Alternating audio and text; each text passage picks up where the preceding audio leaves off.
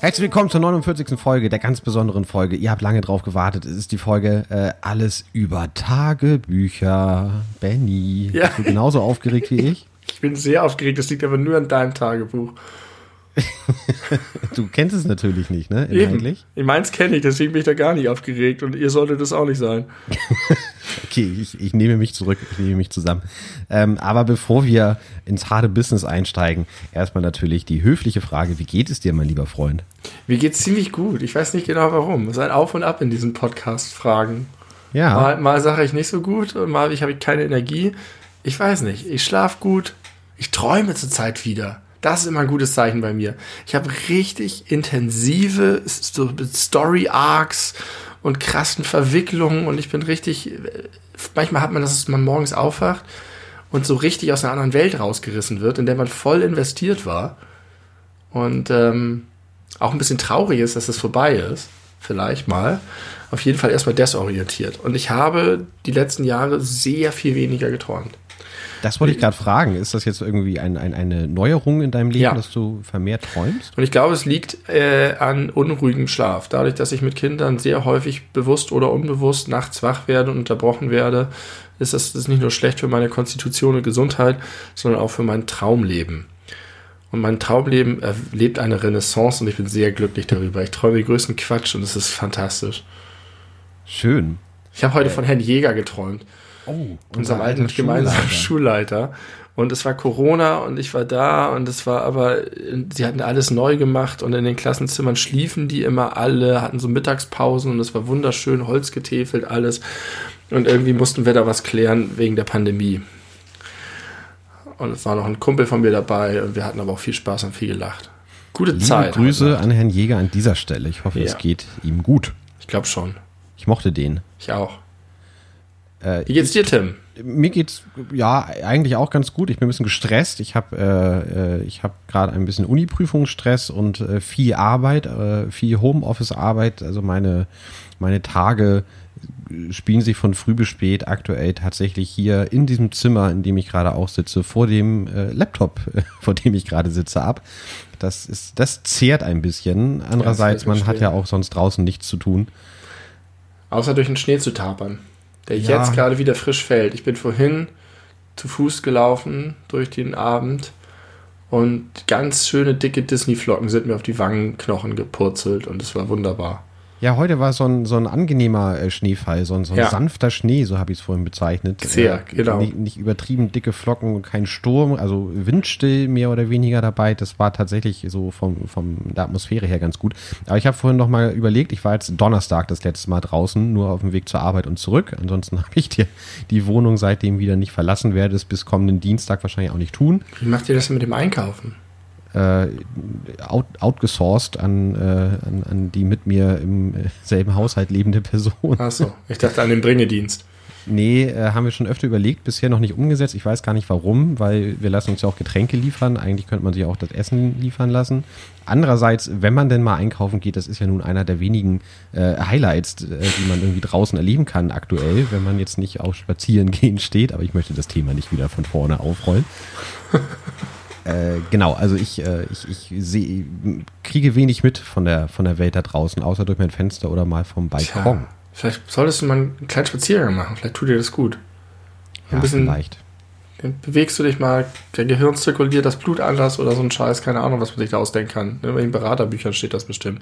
Aber während wir hier von lieblichem, leichten Schnee, durch den es sich zu spazieren gehen lohnt, reden, versinkt groß, versinken große Teile des Restes unserer schönen Republik im Chaos.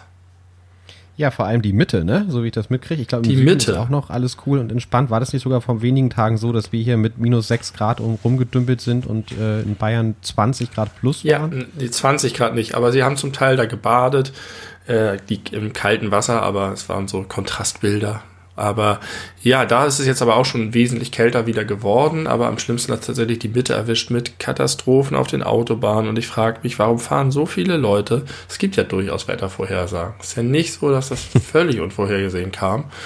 Äh, denken, ah, ich schaff das trotzdem. Ich, komm, ich gebe richtig Gas. Ich fahre unter dem Schnee durch. Und bums sind sie die ganze Nacht auf der Autobahn eingeschneit. Wie schrecklich, bei minus 10 Grad.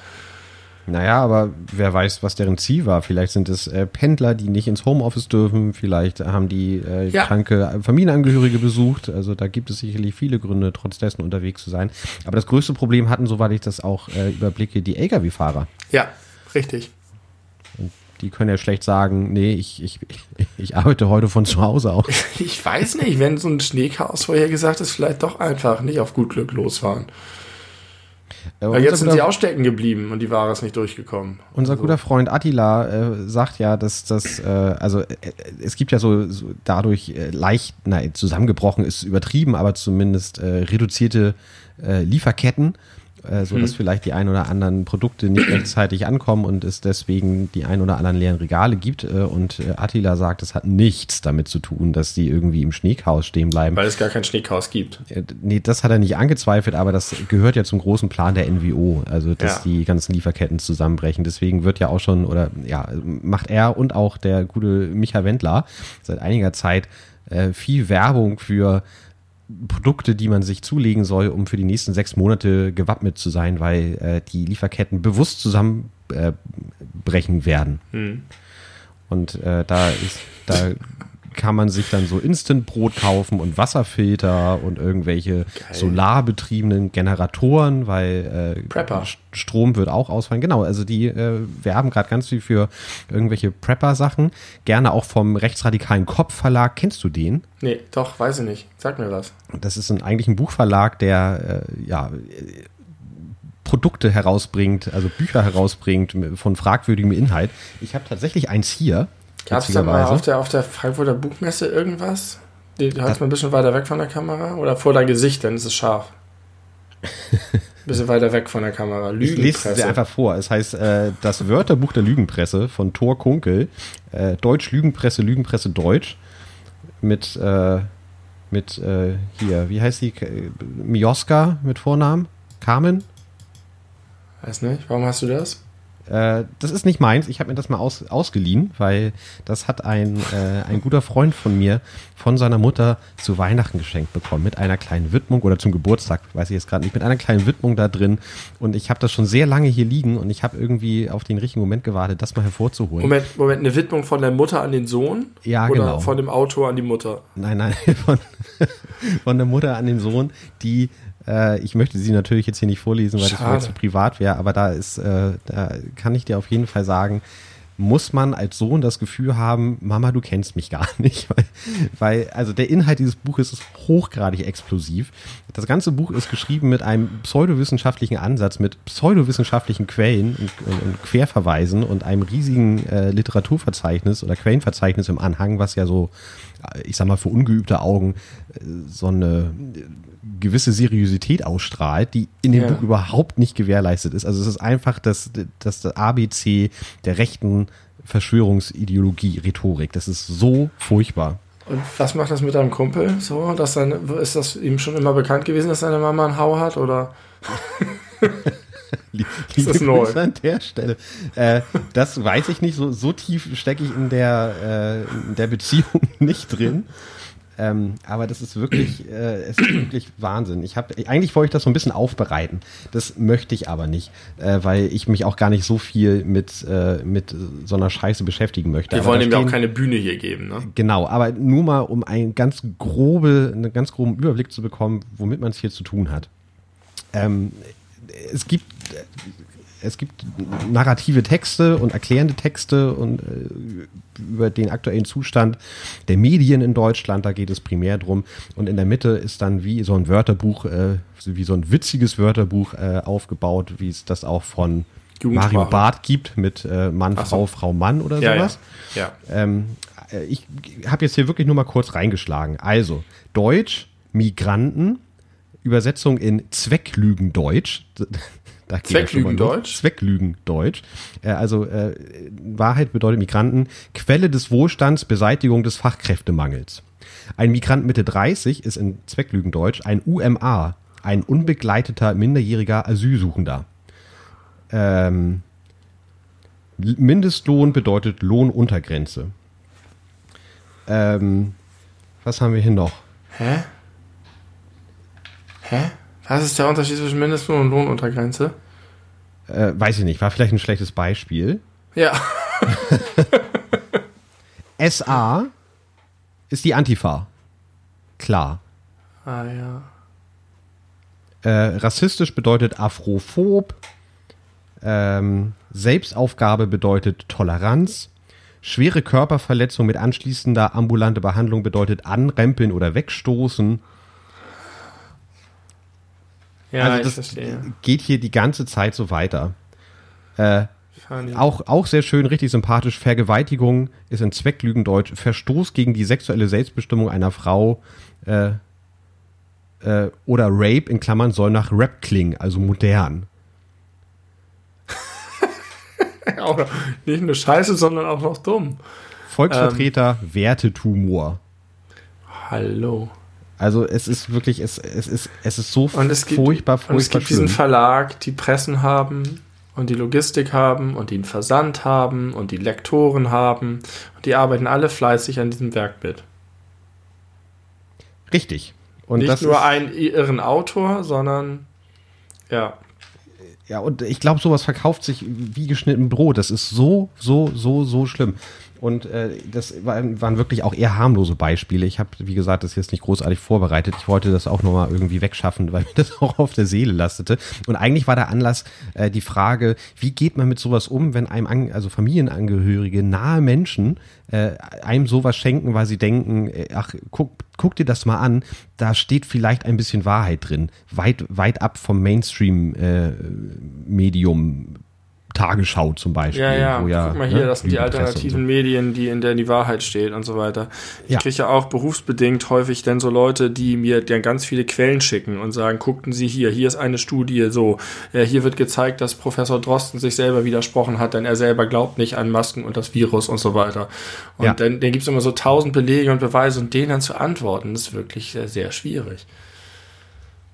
Ja, vor allem auf welcher Grundlage, ne? Also wenn man, wenn man äh, die Faktenlage nicht anerkennt, dann hat man ja. Ja. überhaupt gar keine Grundlage, da irgendwie zu diskutieren. Das ist so Ich hab- schwierig. Ich habe da jetzt die, den Rat manchmal von John Oliver befolgt und einfach mal so Fragen gestellt. Ja, Einfach mal wirklich, jetzt wie gesagt, so, wir, wir machen das da und da raus, wir haben keinen Grund zu glauben, das, das und das, die und die und die Gesellschaften empfehlen jenes und solches, hier ist ein Link und übrigens, warum halten Sie es eigentlich für wahrscheinlicher, dass es so und so ist und was glauben Sie, was der Zweck von so und so ist. Und äh, das ist ganz gut. So komme ich da ganz gut durchgeschifft. Also ich habe beruflich auch viel mit solchen Menschen zu tun. Das ist nicht immer angenehm. Aber zum Glück sind sie nicht Teil meiner Familie. ja, das äh, geht mir Gott sei Dank genauso, auch wenn es da manchmal, äh, wie man in der Folge vor Weihnachten hören konnte, äh, Meinungsverschiedenheiten gibt. Ja, aber das das ist ja auch erstmal überall. in Ordnung und das ist ja noch, auch nochmal eine andere Qualität. Ja. Aber äh, ja, also alle Dinge, die aus dem Kopp-Verlag kommen, äh, sind abzulehnen. Würde ich jetzt einfach mal, ohne das komplette Portfolio zu kennen, behaupten. Vielleicht haben wir auch wenn coole Kinderbücher. Bestimmt haben sie auch das. Also auch, auch wenn du dir die Amazon-Rezension dazu durchliest, also klar gibt's auch ein paar, die das berechtigterweise abhaten, aber auch so viele, die, ja, endlich sagt's mal einer und endlich ist es mal wissenschaftlich fundiert aufbereitet äh, und äh, alles sehr vertrauenswürdig und genau so denke ich auch und äh, weg mit den öffentlich-rechtlichen, bla bla bla. Für, Genau, und ja, jetzt hat der Kopfverlag sich auch noch auf Prepper-Utensilien äh, weiter spezialisiert. Manchmal geht sowas aber auch nach hinten los äh, beim, bei Michael Wendler. Ist schon jetzt ein paar Wochen her, aber er hat auch äh, Werbung gemacht für Pumpernickel, Ja. äh, für schnell, äh, also ja, so eine, so eine Fertigbackmischung für Pumpernickel. Aber die Leute, die das herstellen, die wollten überhaupt nicht mit Michael Wendler in Zusammenhang gebracht werden, haben eine Presseerklärung rausgegeben, wo sie meinten, sie distanzieren sich äh, massiv von dem, was er da sagt oder was er sonst so vertritt. Äh, also da kann er dann jetzt keine Werbung mehr für machen. Aber ja, die, die, der Irrsinn ist weiterhin da. Pumpernickel ist geil. Hast du mal Pumpernickel gegessen? Ist das Teil deines Lebens zu irgendeinem Zeitpunkt gewesen? Nicht bewusst, nein. Pumpernickel ist ja so häufig gebacken, das wird irgendwie 240 Mal gebacken, dass es extrem süß wird, weil beim Backen sich das in Zucker umwandelt. Das Getreide oder so. Und es wird dadurch auch haltbar, weil wegen des Zuckers, vermute ich. Ich vermute, der Zucker hat viel mit der Haltbarkeit zu tun und die werden auch immer in so, so geilen Dosen, Metalldosen häufig oder vakuumversiegelten Sachen verpackt. Und ich kenne das von meiner Großmama, meiner einen, also die sehr früh gestorben ist. Und da habe ich eine sehr frühe Kindheitserinnerung. Und es gab diese kleinen runden Scheiben. Da war dann immer irgendwie Butter oder Quark oder irgendwas ekliges drauf. Und die waren was ganz Besonderes. Und manchmal kaufe ich mir noch Pumpernickel dann ist es nicht mehr so geil. Aber meine Erinnerung ist schön. Also um nochmal ganz kurz ernährungswissenschaftlich das in einen Kontext zu setzen, das sind natürlich die Polysaccharide in den Vollkornprodukten, die äh, sich zu Di- und Monosacchariden aufspalten. Weswegen ja. ja auch, wenn du Vollkornbrot in den Mund nimmst, äh, was ja erstmal per se nicht süß schmeckt, es, es aber lange im Mund behältst, durch die Spaltung des Speichels den Zucker freisetzt und für dich dann süß erscheinen lässt. Und deshalb ist es auch wichtig und oder ist es auch besser, die Polysaccharide zu essen. Das sind die besseren Zucker, weil der Körper da für die Spaltung arbeiten muss. Richtig. Und dabei verbraucht er Energie, anstatt einfach nur den billigen, guten Stoff schon vorgekaut sozusagen, im wahrsten Sinne des Wortes zu bekommen. ähm, und einfach nur die Energiezufuhr zu kriegen und gar nicht hinweist womit und deswegen alles Mögliche einlagert und äh, Diabetes kriegt. Also esst mehr Polysaccharide. Die ja, beleuchteten Brüder empfehlen Polysaccharide. Kommt natürlich ein bisschen drauf an, was man erreichen möchte. Wenn du jetzt irgendwie wirklich so einen kleinen Energiekick haben möchtest, ist ja, äh, Traubenzucker das? als Monosaccharid ja doch durchaus geeignet. Also auf biologischer Ebene muss es eigentlich funktionieren. Also so Dextroenergien, das haben wir manchmal, genau. da so früher so, so ganz coole Leute in der Abiturprüfung so oder in den Klausuren sich so vorher reingeballert, damit sie maximal leisten. Und dann hieß es aber, danach haben sie dann so einen Downer. Aber ich glaube, das kommt nur, weil sie in der Werbung diese Kurve von Dextro Energy gesehen haben.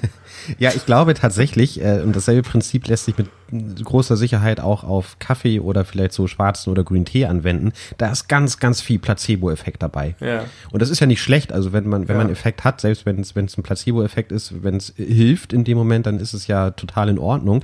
Aber ich glaube, du kennst auch bestimmt als Nicht-Kaffeetrinker die Leute, die trinken einen Schluck Kaffee und sagen eine Minute später, oh, endlich, jetzt werde ich langsam wach.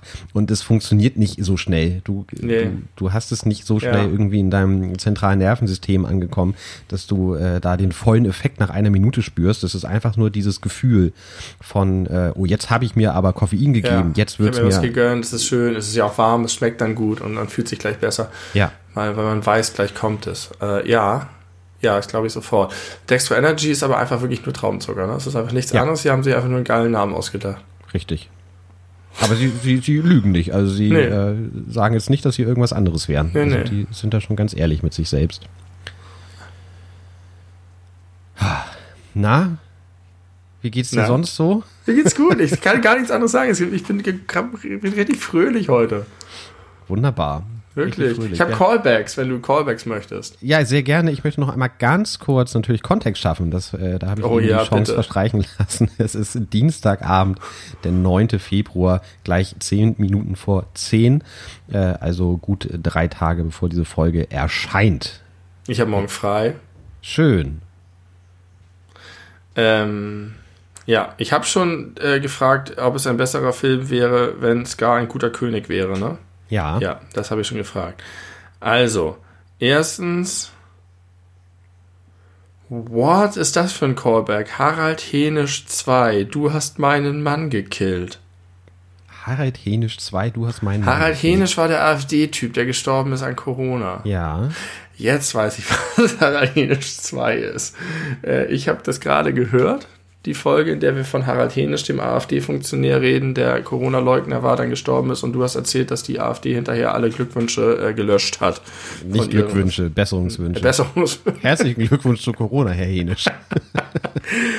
und ähm, dann wurden mir Geschichten erzählt aus einem Krankenhaus, in dem ein Corona-Leugner eingewiesen wurde, der auch noch mit der Krankheit vor der Behandlung die Krankheit geleugnet hat und auch die Hilfe abgelehnt hat. Und die Ärzte und Krankenschwestern beschimpft hat oder Pflegekräfte beschimpft hat, ähm, weil das alles nur eine Verschwörung ist. Und der ist dann kurz darauf auch gestorben, ganz qualvoll und grausam. Und daraufhin hat dann die Frau von diesem Mann die entsprechenden Ärzte beschimpft und gesagt, sie hätten ihren Mann umgebracht und das äh, sei eine Verschwörung und sie wollten das nur, würden das nur machen und so weiter und so fort und so richtig aggressiv und ganz schlimm mit ganz grausamen Vorwürfen. Und diese Schilderung dieser, ich weiß nicht, ob es eine Ärztin war oder wer, die sagt halt einerseits, hast du halt diesen schrecklichen Menschen dir gegenüber. Andererseits kriegst du mit, wie der ganz schrecklich stirbt und versuchst ihn zu retten und schaffst es nicht. Und dann wird dir vorgeworfen, dass du ihn ermordet hast. Und du hast die ganze Zeit mit diesen Bedingungen deinen Job gemacht. Und es ist einfach nur niederschmetternd und schrecklich. Ähm, ja, das fand ich ganz schön furchtbar. Also der Vorwurf, Vorwurf der Ehefrau war, äh, es gibt Corona gar nicht, um Corona zu beweisen ja. oder zu belegen, haben sie meinen Mann getötet, damit er als Corona-Toter geht. Also ich hätte jetzt erst erwartet, dass sie vielleicht sagt, sie haben nicht alles getan, um meinen Mann nee, zu retten. Nee, nee, nee. Och. Es gibt kein Corona und ihr habt ihn umgebracht, ihr Schweine. Alter. Ja. Und damit lebst du dann als, das, das, das sind das halt nicht einfach äh, irgendwelche Wundermenschen, das sind halt einfach Menschen, die als Beruf Arzt sind oder eine Pflegekraft sind oder sonst wie im Krankenhaus arbeiten und diesen krassen Kram einfach mitbekommen, als wären sie irgendwo im Lazarett im Ersten Weltkrieg. Nicht ganz so unhygienisch und nicht ganz so schlimm, aber auch furchtbar. Ja, in der Tat, äh, gruselig. Und da musste ich an Harald Henisch denken. Ich als jemand, der ja nun auch viele Jahre im Krankenhaus gearbeitet hat, kann mich vielleicht ganz gut in die Situation hineinversetzen. Aber ganz ehrlich, ich glaube, ich würde mir jetzt dadurch nicht mehr Vorwürfe machen. Äh, ganz im Gegenteil, wenn man alles versucht hat und alles angeboten hat und ist ja auch nicht so, dass wenn er alles zugelassen hätte, dass man ihn dann hätte retten können, je nachdem, nee. wie schwer der Verlauf ist. ich kann, kann, mir auch nicht vorstellen, dass der gesagt hat, ich will keine Hilfe und dann müssen die das machen. Das, ich weiß nicht genau, wie das denn ist mit so Patientenverfügung und so, weiß ich nicht. Kannst ja. du sagen, ich habe hab Corona und ich will keine Hilfe? Ja, sicher kannst du das sagen. Du kannst ja aus, äh, auch als äh, Zeuge Jehovas sagen, ich habe ja, zwar, äh, brauche zwar unbedingt eine Tran Bluttransfusion, aber ich möchte kein oder darf kein fremdes Blut. Ja, machen. denn war das wahrscheinlich so, er wollte nicht ans Beatmungsgerät ja, ich, wenn du, wenn du so, so krank bist, dass du beatmet werden musst, dann bist du in der Regel schon in einem Zustand, wo man einfach äh, vom, vom, vom mutmaßlichen Willen ausgehen kann, wenn ja, aber was ist, keine äh, Patientenverfügung gibt. Aber was ist, wenn du, was ist, wenn du vorher reinkommst ins Krankenhaus und das sagst? Du unterschreibst nichts, sondern du sagst, ich will nicht beatmet werden. Schwierig, ne? Sehr ich meine, die brauchen ja auch Handlungssicherheit, die Ärzte in solchen Situationen. Ja, also man bräuchte da, wenn wenn es nichts Schriftliches gibt, bräuchte man auf jeden Fall mindestens schon mal zwei Zeugen, die das im Nachhinein mhm. auch äh, potenziell vor Gericht aussagen würden, weil man sonst halt auch ganz schnell vor Gericht steht äh, und ja auch zu Recht ähm, ich, würde, ich persönlich äh, würde einfach in einem solchen Fall da irgendwie mal ein psychiatrisches Gutachten erstellen, weil das geht ja schon äh, gegen jegliche Vernunft, wenn man offensichtlich krank ist und ist ja nun völlig egal, woran man schwer erkrankt ist äh, und trotzdem aber meint, ich bin nicht krank, weil die Pandemie ist ausgedacht, dann geht es ja schon irgendwie ja. in Wahnvorstellungen und dann also, könnte man eventuell sagen, der Mann ist nicht mehr in der Lage, selbst zu entscheiden, was gut für ihn ist. Das ist doch eins zu eins aus so einer Arztserie, das ist doch so eine Dr. House-Situation, die man man eigentlich nicht in echt vermutet. Und ich bin ja auch inzwischen ein bisschen vorsichtig geworden, muss ich sagen, weil es gibt einfach inzwischen so viele Stories da draußen und dann liest man auf Twitter von irgendwie und es ist nicht immer verifiziert und manchmal ist es dann halt doch ein bisschen anders gewesen oder irgendwie aufgejazzt gewesen oder für eine coolere Geschichte. Ähm, aber ich glaube, das war einfach tatsächlich ein Interview mit einer Ärztin irgendwo in einer seriösen Zeitschrift. Ein schönerer Callback als Harald Henisch 2 ist, das Uhrenrad. Wir haben uns über das Uhrenrad lustig gemacht. Dieses Plastikrad, das oben auf den ähm, Uhren drauf war, dass man drehen ja, konnte. Und ich habe genau. gesagt, irgendwann ist es einfach abgefallen, weil ich damit gespielt habe. Und dann hast du so ein Rant abgelassen und hast gesagt, ja, das ist einfach nur so, ich drehe das hier und dann kann ich gucken, irgendwie, wie viel Zeit vergangen ist. Genial! Während ich es gehört habe, dachte ich, ja, du hast recht, aber es ist nicht so doof, wie du denkst, sondern es ist genial. Das ist doch einfach, du, ähm, wenn du, keine Ahnung, es ist 14.38 Uhr und du sagst, jetzt in einer Stunde treffen wir uns wieder. Und du willst nicht die ganze Zeit merken, dass es was jetzt 1438 oder 1437 oder es ist wirklich wichtig, dass es exakt ist. Dann stellst du einfach das damit fest auf der Uhr. Und dann kannst du einfach gucken, wann sind 60 Minuten um. Das ist fantastisch. Also du meinst, es ist ein Feature für Menschen, die sich nicht in, für eine Stunde eine Zahl merken können. wenn es genau sein muss.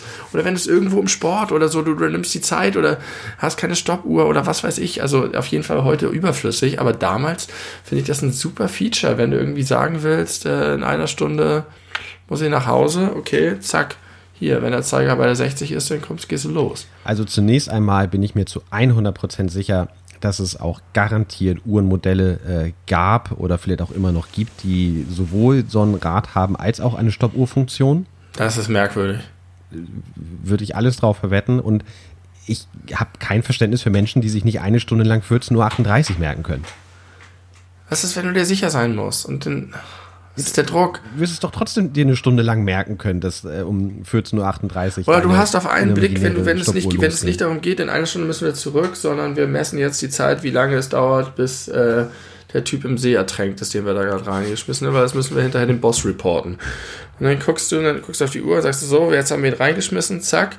Und okay, jetzt kommen keine Blasen mehr hoch, ah, jetzt ist der Zeiger bei der 15 musst du nicht irgendwie noch rechnen und dann hast du einfach sofort auf einen Blick, es ist super gut, du bist sicher, du weißt, der Boss wird dir nicht hinterher, dich hinterher werfen, weil du dich in der Minute geirrt hast. Okay, also für Menschen, die vielleicht viel beschäftigt im Kopf mit anderen Dingen sind, die, äh, ja, die, die Kapazitäten die. nicht frei haben, um sich äh, zu merken, dass Ach, der See um 14.38 Uhr vom äh, Gegner betreten wurde. Tu doch nicht so, als ob die Menschheit nicht alle möglichen Convenience-Dinge erfunden hätte, die man nicht in Wirklichkeit braucht. Ja, das stimmt. Da hast du einen Punkt. Also, es war nur so, dass als wir darüber ursprünglich redeten, habe ich wirklich nicht verstanden, wofür es ist. Und du hast es erklärt, ich habe dir mal wieder nicht zugehört. Und im Nachhinein war ich sehr dankbar, weil ich dachte, geil, ja, das macht voll Sinn. Wirklich gut, dass es unseren Podcast gibt. Sehr, sehr gut. Ich bin auch ganz froh, dass ich ihn wieder viel gehört habe. Habe ich noch was? Nein, das ist, ja, Scientology.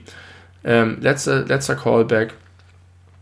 Scientology, wir haben, ich habe gesagt, das ist wie das mit den Spiel, äh, Automaten, mit den Casinos. Und da hast du gesagt, ja, nur dass sie da halt auf die Reichen gehen und die als Beute fangen. Und ja. ich meine, ja, da holen sie auch mehr. Ich glaube, das ist nicht so. Ich glaube, die gehen auch auf die Armen und kaputten, nicht unbedingt auf die Armen, aber auf jeden Fall auf die, auf die kaputten. Ähm, und ich glaube, dass sie deswegen so viele Prominente haben, weil sie die kaufen.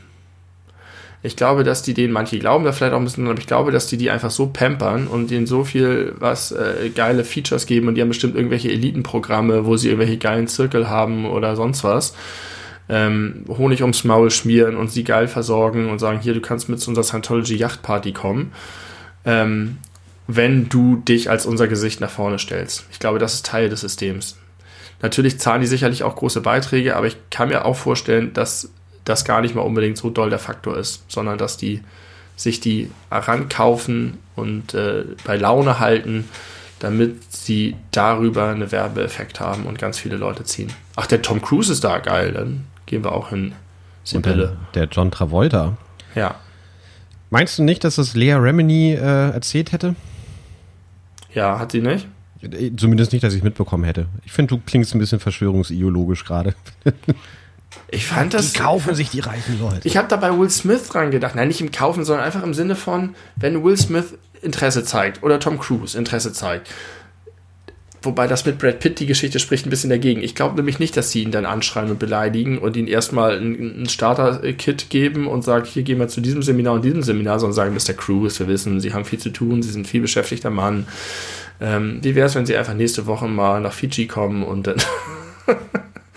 Also einfach so ein bisschen, dass sie die halt, also es, es lohnt sich doch für die. Das ist doch für die gut investierte Werbung. Wenn die wie ein Unternehmen geführt werden, dann ist das so, als wenn sie, wenn Nike einen Deal mit Shaquille O'Neal macht.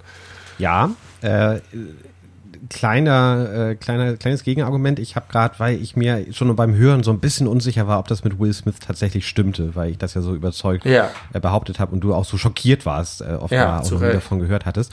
Äh, ich habe jetzt nur mal kurz äh, parallel bei Google Will Smith Scientology eingegeben oder Scientologist, Scientologist. Äh, und das allererste, was einem angezeigt wird, uh, Will Smith and Jada Pinkett Smith have long denied allegations that they are members of the Church of Scientology. However, the high profile Hollywood couple operated a private school that reportedly taught the controversial religion to students.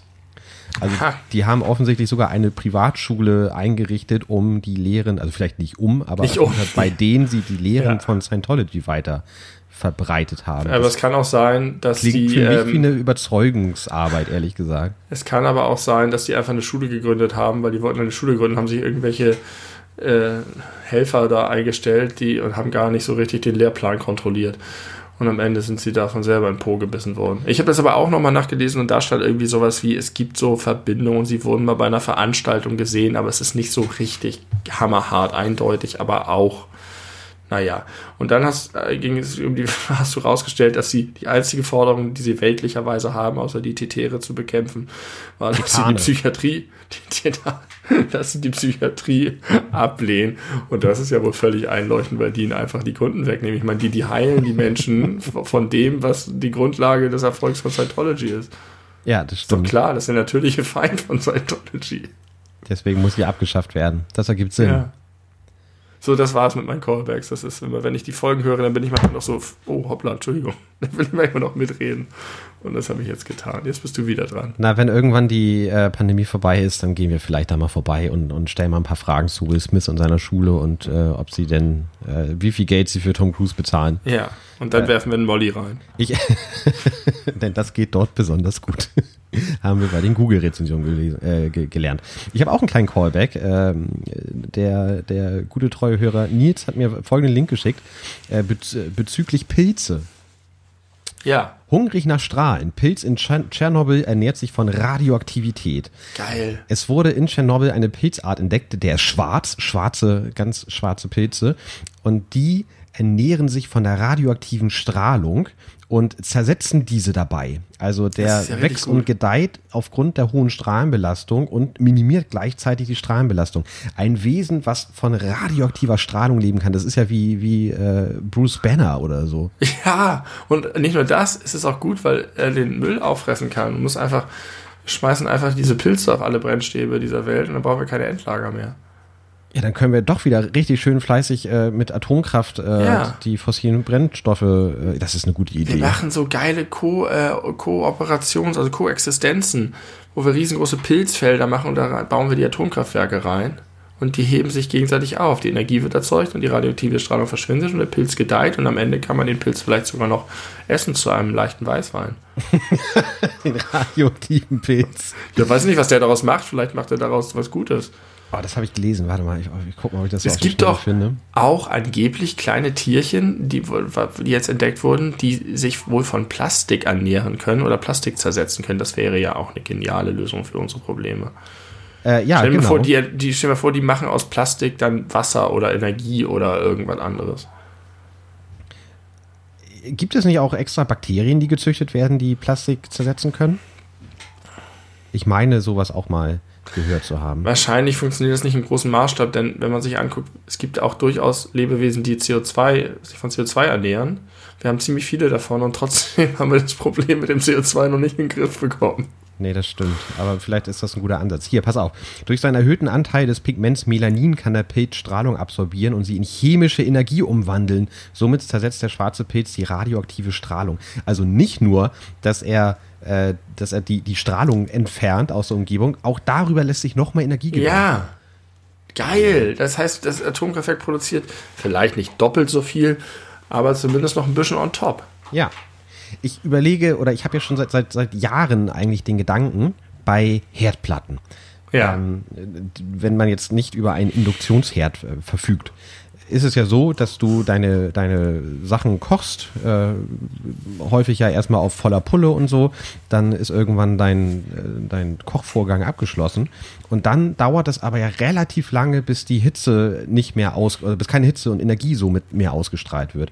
Und ich denke Ja. mir immer, man muss das irgendwie doch mal nutzen können. Also es muss, warum gibt es in all den Jahren, wo es Herdplatten gibt, nicht irgendeine, äh, irgendwas, was das dann, was da ausgestrahlt wird an Energie, speichert und wiederverwendbar macht? Jetzt mal ganz ernst Das gemeinte du bei Frage. ganz vielen Sachen. Ich weiß nicht, ob es sich lohnt, ob es genug ist. Du musst die, das ist ja Wärmeenergie, die musst du ja wieder zurückwandeln in irgendwas anderes, in elektrische Energie zum Beispiel.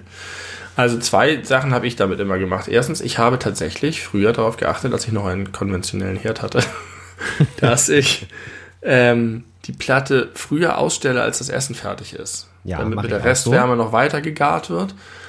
Und du hast natürlich auch einen Heizungseffekt dadurch irgendwie in gewissem Maße, aber schon alleine das, daran merkt man das, wie wenig dieser Heizungseffekt ist, merkt man, dass wahrscheinlich nicht so viel Energie dabei ist. Was ich aber zum Beispiel mache, ist, wenn ich eine, äh, wenn es zumindest im Winter oder im Herbst oder weiß nicht, wenn man heizt, dass ich den Ofen immer aufstehen lasse nachdem ich irgendwas im Ofen hatte, damit die warme Ofenluft sich in den Raum verteilt und ihn mitwärmt, was tatsächlich ein bisschen funktioniert. Da kann man dann durchaus mal die Heizung für eine Stunde runterdrehen. Ja, äh, mache ich auch so. Unter anderem auch deswegen, weil wir in der Küche keine Heizung haben, aus irgendwelchen Gründen. Also, Scheiße. Da freut man sich dann, wenn mal ein kleiner Boost kommt. Da existiert einfach keine Heizung, aber irgendwie braucht man die da auch nicht, weil man in der Küche in der Regel ja eh irgendwie in Action ist beim Kochen und dann bewegt man sich, dann geht ja. das eigentlich. das ähm, Wohnzimmer heizt ja auch mit. Aber ich kann dir sagen, äh, dadurch, dass ich Katzen in meinem Haushalt habe, die nicht wissen, dass irgendwelche Platten noch heiß sein könnten vom Kochvorgang ja. davor, habe ich mir ja schon vor vielen Jahren angewöhnt, wenn ich eine äh, Platte fertig benutzt habe, dass ich dann da einen äh, halbvollen, also halb mit Wasser gefüllten Topf raufstelle, damit die da halt mit ihrem Pfoten nicht drüber gehen. Und ja, diese gut, Restwärme, die dadurch entwickelt wird, reicht immer äh, bei mindestens halbvollen Topf, dass das Wasser nochmal anfängt zu kochen, auch wenn es kaltes Wasser war. Also es ist nicht wenig Energie. Und diese, äh, dieser Gedanke ja, ist mir, glaube ich, auch deswegen so im Kopf, weil ich vor bestimmt 20 Jahren, wenn nicht sogar noch länger, vielleicht sogar 25 Jahren, mal im Fernsehen gesehen habe, dass da ein kleiner Junge war, der war da irgendwie so 11, 12 Jahre alt. Der hat äh, eine Decke erfunden, die Energie erzeugt also eine, eine Decke zum Zudecken. Und zwar, indem die Körperwärme, die äh, ja in der Decke mit auf, in die Decke mit aufgenommen wird, in Energie umgewandelt wird und dann in irgendeine Form von Speicher übertragen wird. Und damit hat er irgend bei Jugend forscht den ersten Platz gewonnen. Und das finde ich auch genial. Das ist ja einfach so viel Energie, die tagtäglich ja. in den Äther reingeschossen wird. Die müsste man auch mal irgendwie nutzbar machen. Ja, und wenn du das sagst mit dem Wasserkochen, bedeutet das, dass du mit einer ausklingenden Herdplatte ein zum Beispiel wahrscheinlich Wasserkochervorgang dir sparen könntest. Ja. Was schon mal was ist. Und es gibt ja auch so geile Systeme, wie zum Beispiel, dass die Bremsenergie der Bahn wieder eingespeist wird. Ja, das zurückgeführt ist, wird. Das machen Elektroautos ja auch so. Richtig, dass, genau. Wenn du da bremst, wird das wiederum in äh, ja, Energie fürs Auto äh, umgewandelt. Und solche Systeme gibt es tatsächlich, glaube ich, ganz viele. Es ist wahrscheinlich immer die Frage, was ist der Aufwand einer Apparatur und wie schnell amortisiert sich das denn, so was herzustellen und so eine Technik, das ist ja auch sehr energieaufwendig meistens. Und ähm, lohnt sich das dann? Aber ja, ich finde, da geht, da geht bestimmt noch einiges und da wird bestimmt auch noch mehr passieren in den nächsten Jahren. Ja, also an die, an die klugen Köpfe da draußen, äh, denkt mal drüber nach, irgendwie die Heiz äh, Herdplattenenergie weiter zu verwenden. Man müsste Aber jetzt einfach immer nach glaube, dem Kochen noch mal einen Tee trinken wollen. Dann könnte man das kochende Wasser dafür benutzen. Ich glaube tatsächlich, es gibt immer weniger konventionelle Herde, weil die Induktionsherde immer günstiger werden und die Induktionsherde auch einfach viel weniger Energie verbrauchen als die anderen. Ja. Das ist ja auch schon eine Lösung des Problems, eine andere Art der Lösung allerdings. Ja, das stimmt. Aber mit, mit weniger Energieverlust. Benny, was hast du zum Thema Tagebücher beizutragen? Ich würde gerne ganz allgemein erstmal über das Thema sprechen, bevor wir inhaltlich aktuell werden. Ich habe mich, habe ich das vielleicht schon mal erzählt? Glaub nicht. Ich habe mich mein Leben lang mit Tagebüchern herumgeschlagen.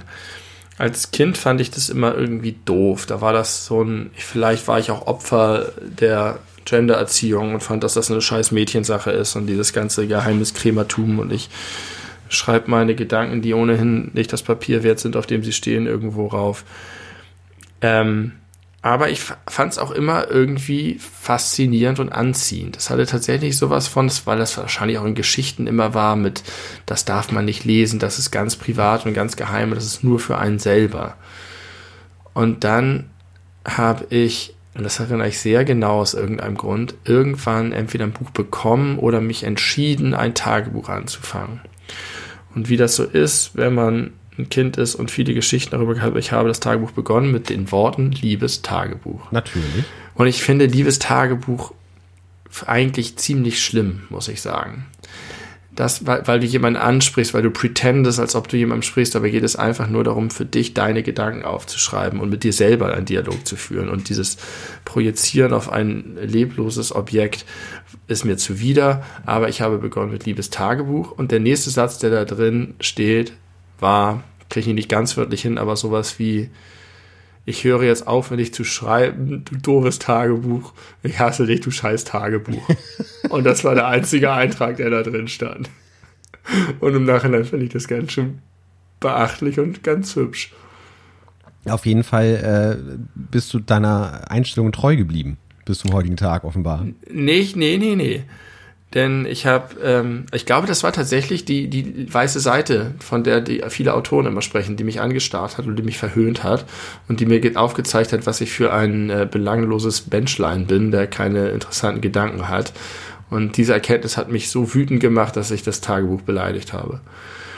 Aber ich habe einen zweiten Anlauf gemacht im Jahr 1998, in dem ich nicht ein Tagebuch im klassischen Sinne geführt habe, sondern ein Kalender. Es gibt diese, diese Monatskalender. Ich zeige zumindest dir das hier einmal, du kannst es nicht sehen. Doch, hier so, weißt ja, du? Ja, ja. Da steht dann, dass der Tag, äh, auf pro Seite ein Tag. Und dann steht da 7 Uhr bis 23 Uhr und äh, da kann ist eigentlich so, dass du dir halt einen Terminplaner, dass du dir eintragen kannst, was da ist. Und ich habe diesen Terminplaner rückwärts benutzt und habe nachträglich aufgeschrieben, was ich an dem jeweiligen Tag gemacht habe und unten manchmal noch ein paar Kommentare dazu geschrieben. Aber guck mal, da hast du, äh, das wollte ich gerne noch mal kurz einfügen. Es gibt ja zwei verschiedene Varianten, äh, wie man Tagebücher führen kann. Das eine ist äh, das, was du meinst, mit man soll seine Gedanken darin äh, unterbringen und äh, ja gucken, wie man in bestimmten Situationen reagiert hat und äh, was das für, äh, für, für ja, Gedanken losgetreten hat. Und das andere ist einfach nur dokumentieren, was hat man wann gemacht. Genau. Und das, dieses zweite, was ich hier gemacht habe, ist, glaube ich, das sehr viel ungewöhnlicher. Ich glaube, das machen nicht so viele Menschen. Wobei ich neulich habe ich gesehen von einem Typen, das fand ich ganz faszinierend, der hat ein Jahr lang äh, jeden Tag seine Tätigkeiten kategorisiert in so einer fetten Excel-Tabelle. Hat am Ende eine Auswertung gemacht, wie viel Prozent geschlafen, wie viel Prozent gegessen, wie viel Prozent Zeit mit Familie und so weiter und hat dann das in Monatsvergleich mit so Kurven, was mich total anspricht ja, natürlich. genau dein Ding. Ja, das fand ich ganz interessant. Das ist doch krasser als das, was ich gemacht habe. Ich glaube, das andere ist verbreiteter und später habe ich das auch auf eine Art gemacht. Ich habe vor gar nicht so langer Zeit, ich schätze, das war so 2008. Oh Gott, das ist auch schon wieder richtig lang her, mehr als zehn Jahre. Also, ich war aber schon irgendwie erwachsen.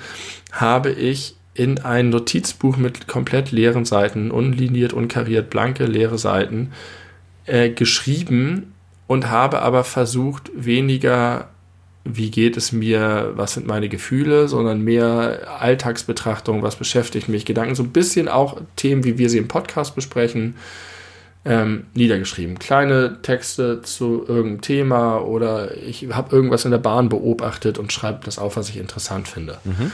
Das war ganz cool. Das hat mir Spaß gemacht und das habe ich später dann auch fortgeführt in anderen Zusammenhängen und habe kleinere lose Textsammlungen mal geschrieben. Ähm, ungefähr bis ich Kinder bekommen habe, dann habe ich damit aufgehört. Das sind meine Tagebucherfahrungen und zumindest das zweite war so, dass es mir gezeigt hat, dass ich Freude am Schreiben habe, auch nur für mich. Ähm, Sachen zu ergründen, Sachen bis ins Letzte nochmal zu durchdringen, das dieser Podcast mit alles über, das ist eigentlich das, was ich gemacht habe. Ich habe auf einem alles über, was mir eingefallen ist, zu einem Thema da reingeschrieben und habe bis ins Letzte. Ähm, ja, das fand ich sehr schön. Trotzdem habe ich dadurch in meinem ganzen Leben niemals diesen klassischen Teenie-Tagebuch-Kram gemacht. Dieses wirklich ich und das Leben und ich in der Welt und äh, ich. Äh, versuche mich zu verorten oder meine Gefühle zu sortieren. Das habe ich immer nur ganz tief in mir selber, in meinem inneren Keller mit mir ausgemacht, ohne dass mein anderes Ich davon was mitbekommen hat. Dein anderes Ich. Das nicht im Keller war.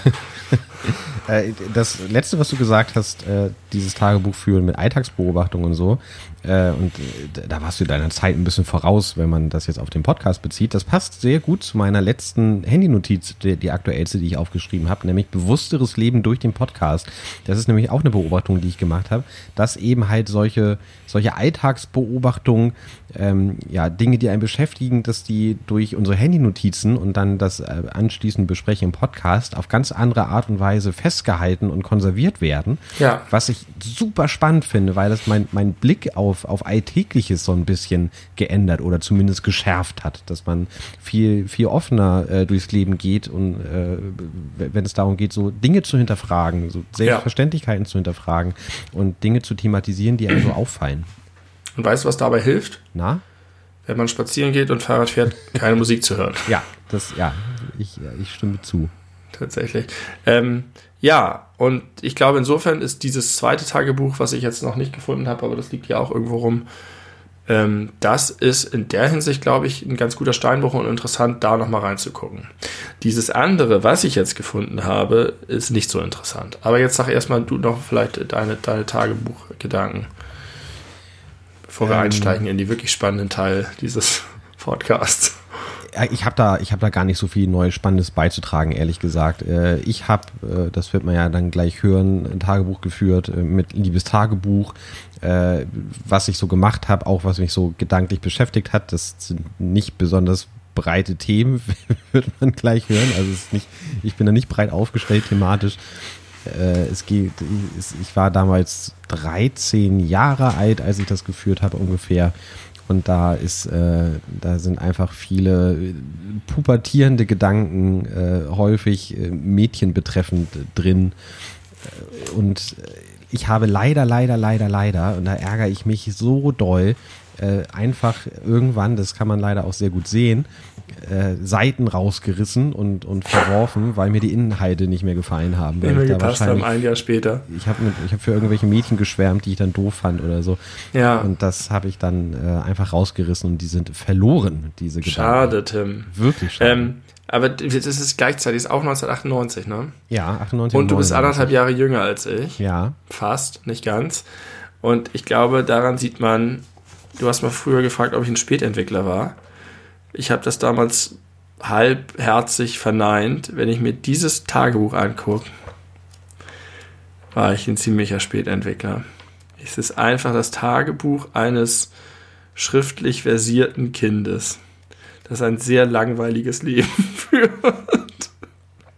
Ja, hau mal raus, hau mal so ein paar Sachen raus, die dir so begegnen. Ich, ich, ich glaube, ich muss das ähm, muss das zu einem späteren Zeitpunkt nochmal machen, wenn ich das ein bisschen gelesen habe. Ich habe es jetzt eben rübergeholt, deswegen kann ich das jetzt kaum machen. Schön finde ich, hier sehe ich gerade ein Sternchen, dass ich im Urlaub war und da äh, steht unten in den Kommentaren bei dem Sternchen Walross, das sich am Sack kratzt, getroffen. Semikolon, grunzt. also, ich war schon ein besonderer Mensch. Ich sehe, ich habe immer sehr, sehr lange geschlafen am Wochenende. Wirklich ähm, immer so 13 Uhr, 14 Uhr, 15 Uhr. Wow. Und dann kommt danach rumgegammelt. Großes Board ausgemistet, Haare auf 25 Millimeter rasiert. Habe ich nur einmal in meinem Leben gemacht. Das war offensichtlich am 4. Januar 1998. Sah schrecklich aus. Danach großes Board weiter ausgemistet. Drehbuch für Schule getippt. Ähm, ja, da war also, keine Ahnung. Dann ist immer sehr viel natürlich einfach Schule. Das ist so ein riesiger Strich, wo ich in der Schule war. Ich habe relativ viel Videospiele gespielt. GTA habe ich da gespielt. Ähm, Monkey Island, Kopfschmerzen, Müdigkeit, Schlafen, Fieber 38,33, Husten, Schnupfen, Schwindel, Übelkeit. Schön auch die zwei Nachkommastellen, die gefallen mir gut. 38,33. Mit halb dann eine Stunde später mit halbem Auge Asterix Sieg über Cäsar geguckt. Fieber 38,75 Ausrufezeichen. Dann geschlafen, in der Nacht, bei persönliches Notizen, in der Nacht dreimal gekotzt. Oh Gott, oh Gott. Ganzen Tag kein Essen. Am nächsten Tag ging es mir besser, da war es nur noch 37,93. Besseres Gefühl. Aspirin hilft. Buttermilch. Buttermilch. Oh, Alter.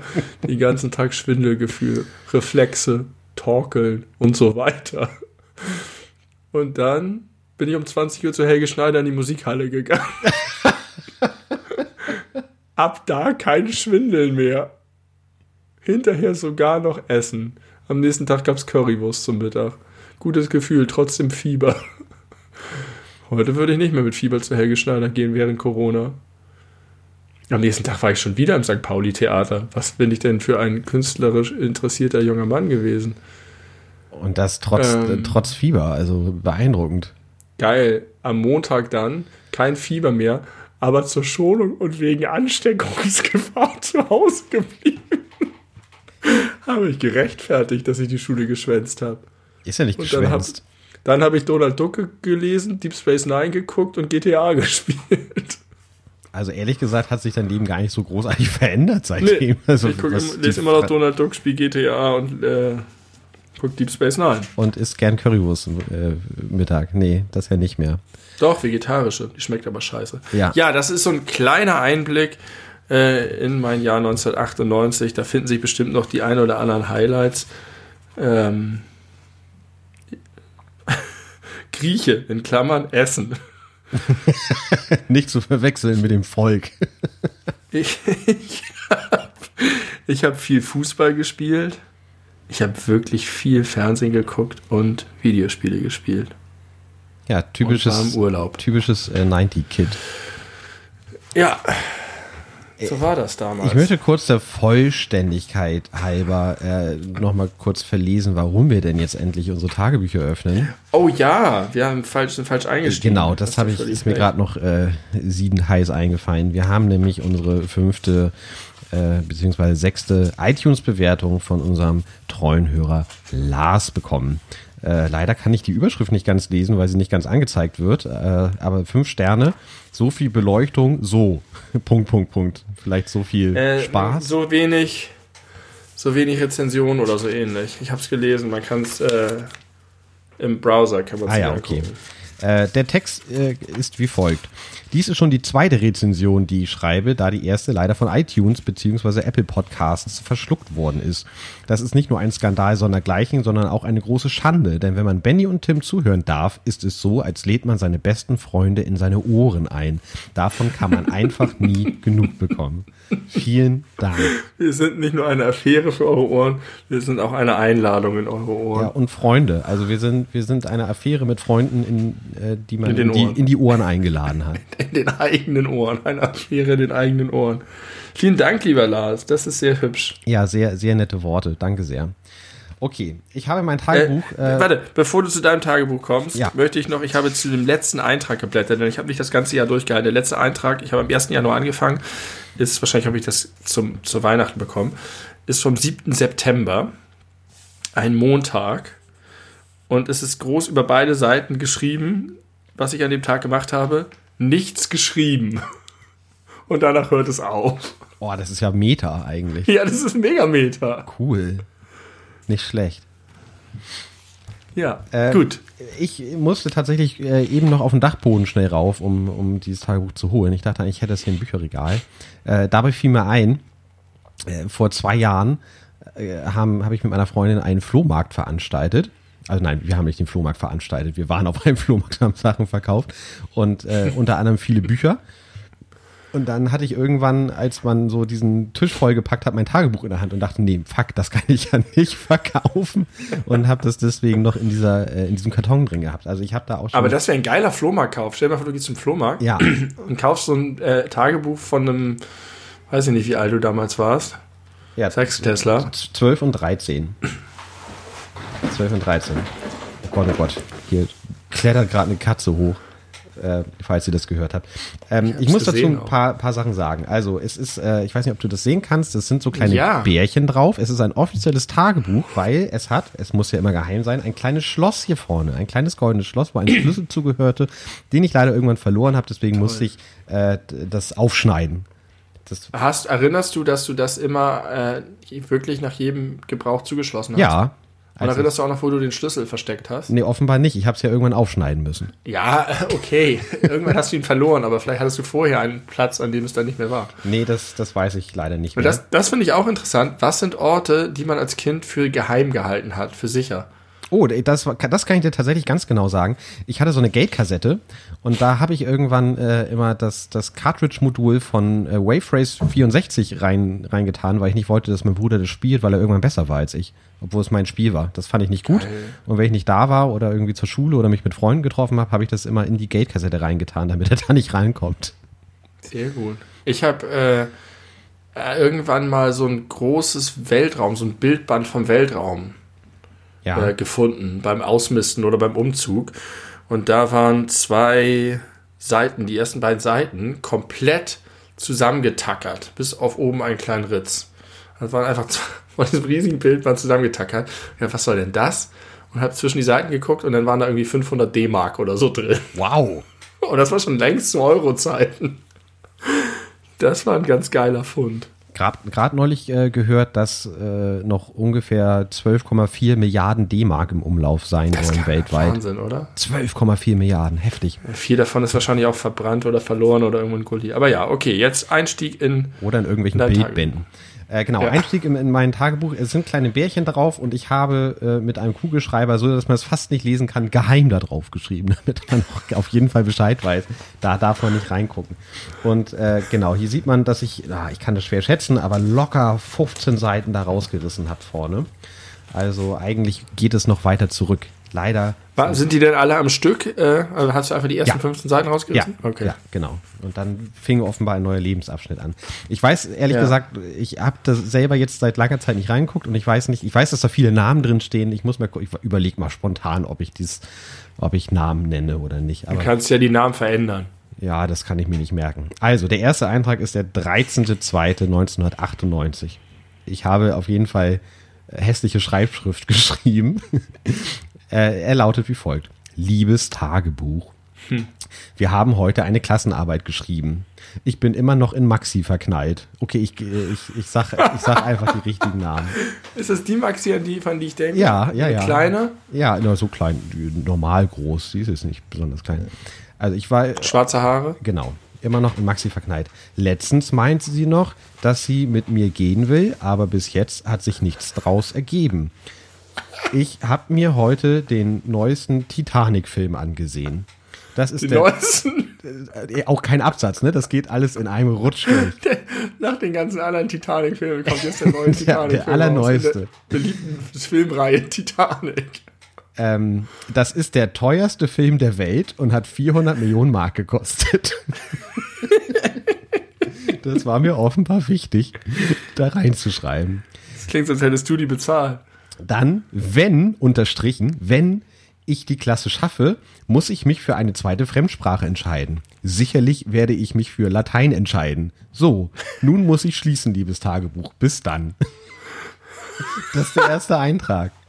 Und du hast nicht geschrieben, wie du Titanic, wie dir Titanic gefallen hat. Äh, nee, das weiß ich ja auch noch. Das habe ich wahrscheinlich Dabei, vermutet. dabei war das ja so ein, so ein Ding für dich, oder nicht? Ja, das war das erste von vier Malen, die, äh, die ich den Film im äh, Kino geguckt habe.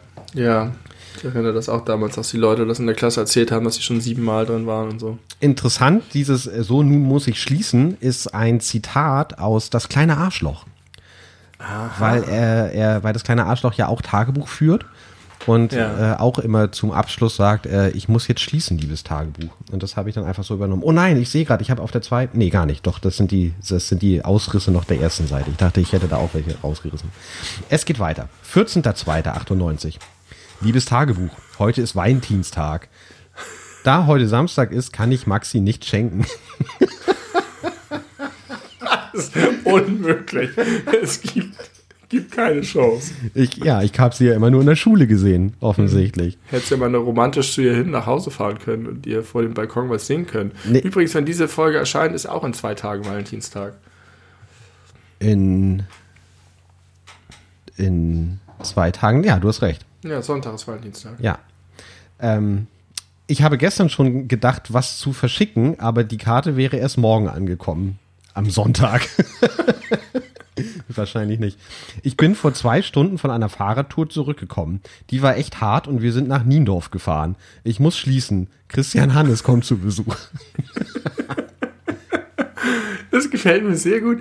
Das ist genau, fast genau 23 Jahre her. Erinnerst du dich noch, dass du im, das erste Mal im Kino warst und Titanic gesehen hast, so von einem Ja. Gefühl? Tatsächlich. Kommt dir das vor, als wäre das 23 Jahre her? Auf keinen Fall. Ich erinnere mich sogar noch, auch wenn das hier nicht drin steht, dass ich, äh, das war die Nachmittags- oder Mittagsvorstellung und ich war relativ pünktlich zum Abendessen wieder zu Hause und es gab Fischstäbchen. Und ich habe mit Hilfe eines Fischstäbchen dargestellt, wie das äh, Schiff sinkt. Habe ich, glaube ich, schon mal erzählt. Ja, hast du schon mal. Wie es in der Mitte auseinanderbricht. Ich ka- weiß es noch. Ich war mit, mit äh, meinem damaligen Klassenkameraden Daniel im Kino. Das weiß ich auch noch. 16.2. Ich werde nicht alles vorlesen, keine Sorge. Es ist auch gar nicht, äh, gar nicht so wahnsinnig viel. Also der absolute Großteil sind leere Seiten. Da sind viele Seiten, die nicht beschrieben sind. Vielleicht Was ist denn, das die, nochmal was ist denn die, die Zeitspanne? Vielleicht wirst du es noch verknüpft einfach unmittelbar. also ich weiß, dass da irgendwann 28 Jahre später. da- Heute habe ich Pommes gegessen. dass da irgendwann ein, ein Zeitsprung drin ist. Der aktuellste Beitrag ist vom 5.6.2000. Ähm, Ganz schön lang. 16.02. Liebes Tagebuch, ich habe mich in der Schule mit meinem besten Freund Matthias geprügelt. Wer angefangen hatte, ist unklar. Er hat versucht, mir eine Möhre in den Rücken zu tun und ich habe mich gewehrt und habe ihm dabei aus Versehen im, ins Gesicht gehauen. Und er hatte dann zurückgeschlagen und dann ich, bis er aufgegeben hat. Aufgegeben ist unter, unterstrichen. Da gefällt mir mehreres gut. Erstens finde ich, wenn man schreibt, wer angefangen hat, ist unklar, spricht es dafür, dass du angefangen hast. Zweitens weiß ich nicht, wie man jemandem eine Rücke in den, eine Möhre in den Rücken tut. Naja, so hinten in, in, ins, ins T-Shirt rein. Ach so. Ach so, ins so war T-Shirt, das. nicht in den Rücken. Ich dachte, wie so ein krasses, äh, so ein, Leute, lasst sich doch manchmal Eisenstangen unter die Haut operieren. Das hat er bei mir versucht, daraufhin haben wir uns geprügelt. Ich war elf Jahre alt, äh, als ich das geschrieben habe. Krass. Elf. Mega klein. ja. Und jetzt, Ja. jetzt geht's los. Ne? Ich war damals schon äh, mit den Ladies verbandelt. Pass auf. Am 20.02.98. Heute habe ich meine erste Verabredung mit einem Mädchen. Zum Tanzen. Komischerweise mit Celine, obwohl ich ja bekanntermaßen in Maxi verknallt bin. Mit Matthias habe ich mich wieder vertragen. Komischerweise. Das hat, die, die Schicksalsströme Gottes haben das so entschieden. Es ist so geil. Celine. Du warst mit Celine tanzen. Ich kann mich nicht daran erinnern. Ich auch nicht, dass ich da tanze. Es war wahrscheinlich irgendeine Schulparty oder so. Ich weiß es nicht. Aber drei Tage später äh, ist was passiert. Da steht Tag. Entschuldigung, dass ich gleich nach der Party nicht reingeschrieben habe. Ich war zu niedergeschlagen wegen Maxi. Eins ist sicher, ich bin auf jeden Fall nicht in Maxi verliebt. da war es dann vorbei. Gut, dass ich äh, keine Karte zum Weindienstag geschickt habe. Eins ist ja. Vielleicht ist das Problem, dass du mit Celine tanzen warst. Vielleicht fand Maxi das nicht so cool. Das kann sein. Oh, nein. Geil. Pass auf. Wieder drei Tage später, 26.02. Hallo. Ich habe mich letztens mit Maxi so beschimpft mit Hure Nutte und so weiter, dass sie kein Wort mehr mit mir spricht. Jetzt habe ich sogar eine heimliche Verehrerin, aber ich glaube, dass ich mich in Paula verknallt habe. Das ist aber nicht die heimliche Verehrerin. Nein, ich das ist erinnere noch eine mich. vierte. die- neben die- Celine und Maxi und Paula. Die heimliche Verehrerin war, war ein Hoax. Das war eine Verarschung von, äh, von Fenja Harrendorf unter anderem. Schöne Grüße an der Stelle. Und noch irgendwie ein, zwei anderen Mädels, die haben mir so ja, einen Brief geschrieben von einer heimlichen Verehrerin und mir den so zugesteckt und mit so Parfüm äh, besprüht und so. Ach du Scheiße. Und irgendwann Kinder habe ich- so schlimm. Habe ich herausgefunden, dass das einfach nicht echt war. Ah, Okay, warte mal. Was war es jetzt mit Paula?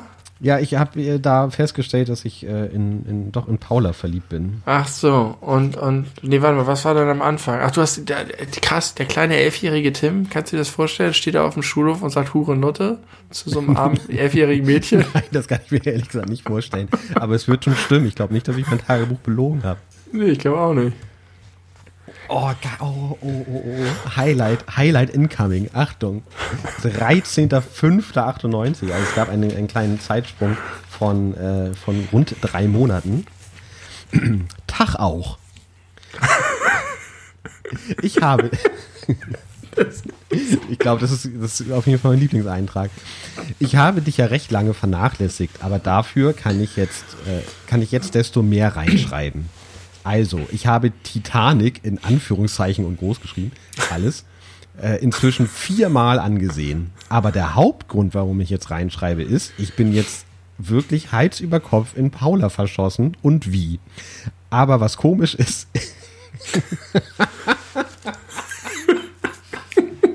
Pass auf.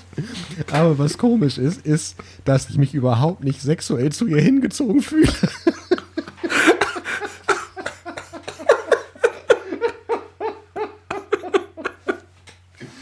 Kurz vor meinem zwölften Geburtstag. Aber trotzdem Hals über Kopf verliebt. Ja, aber sexuell fühle ich mich nicht so angezogen. Hals über Kopf platonisch verliebt in Paula.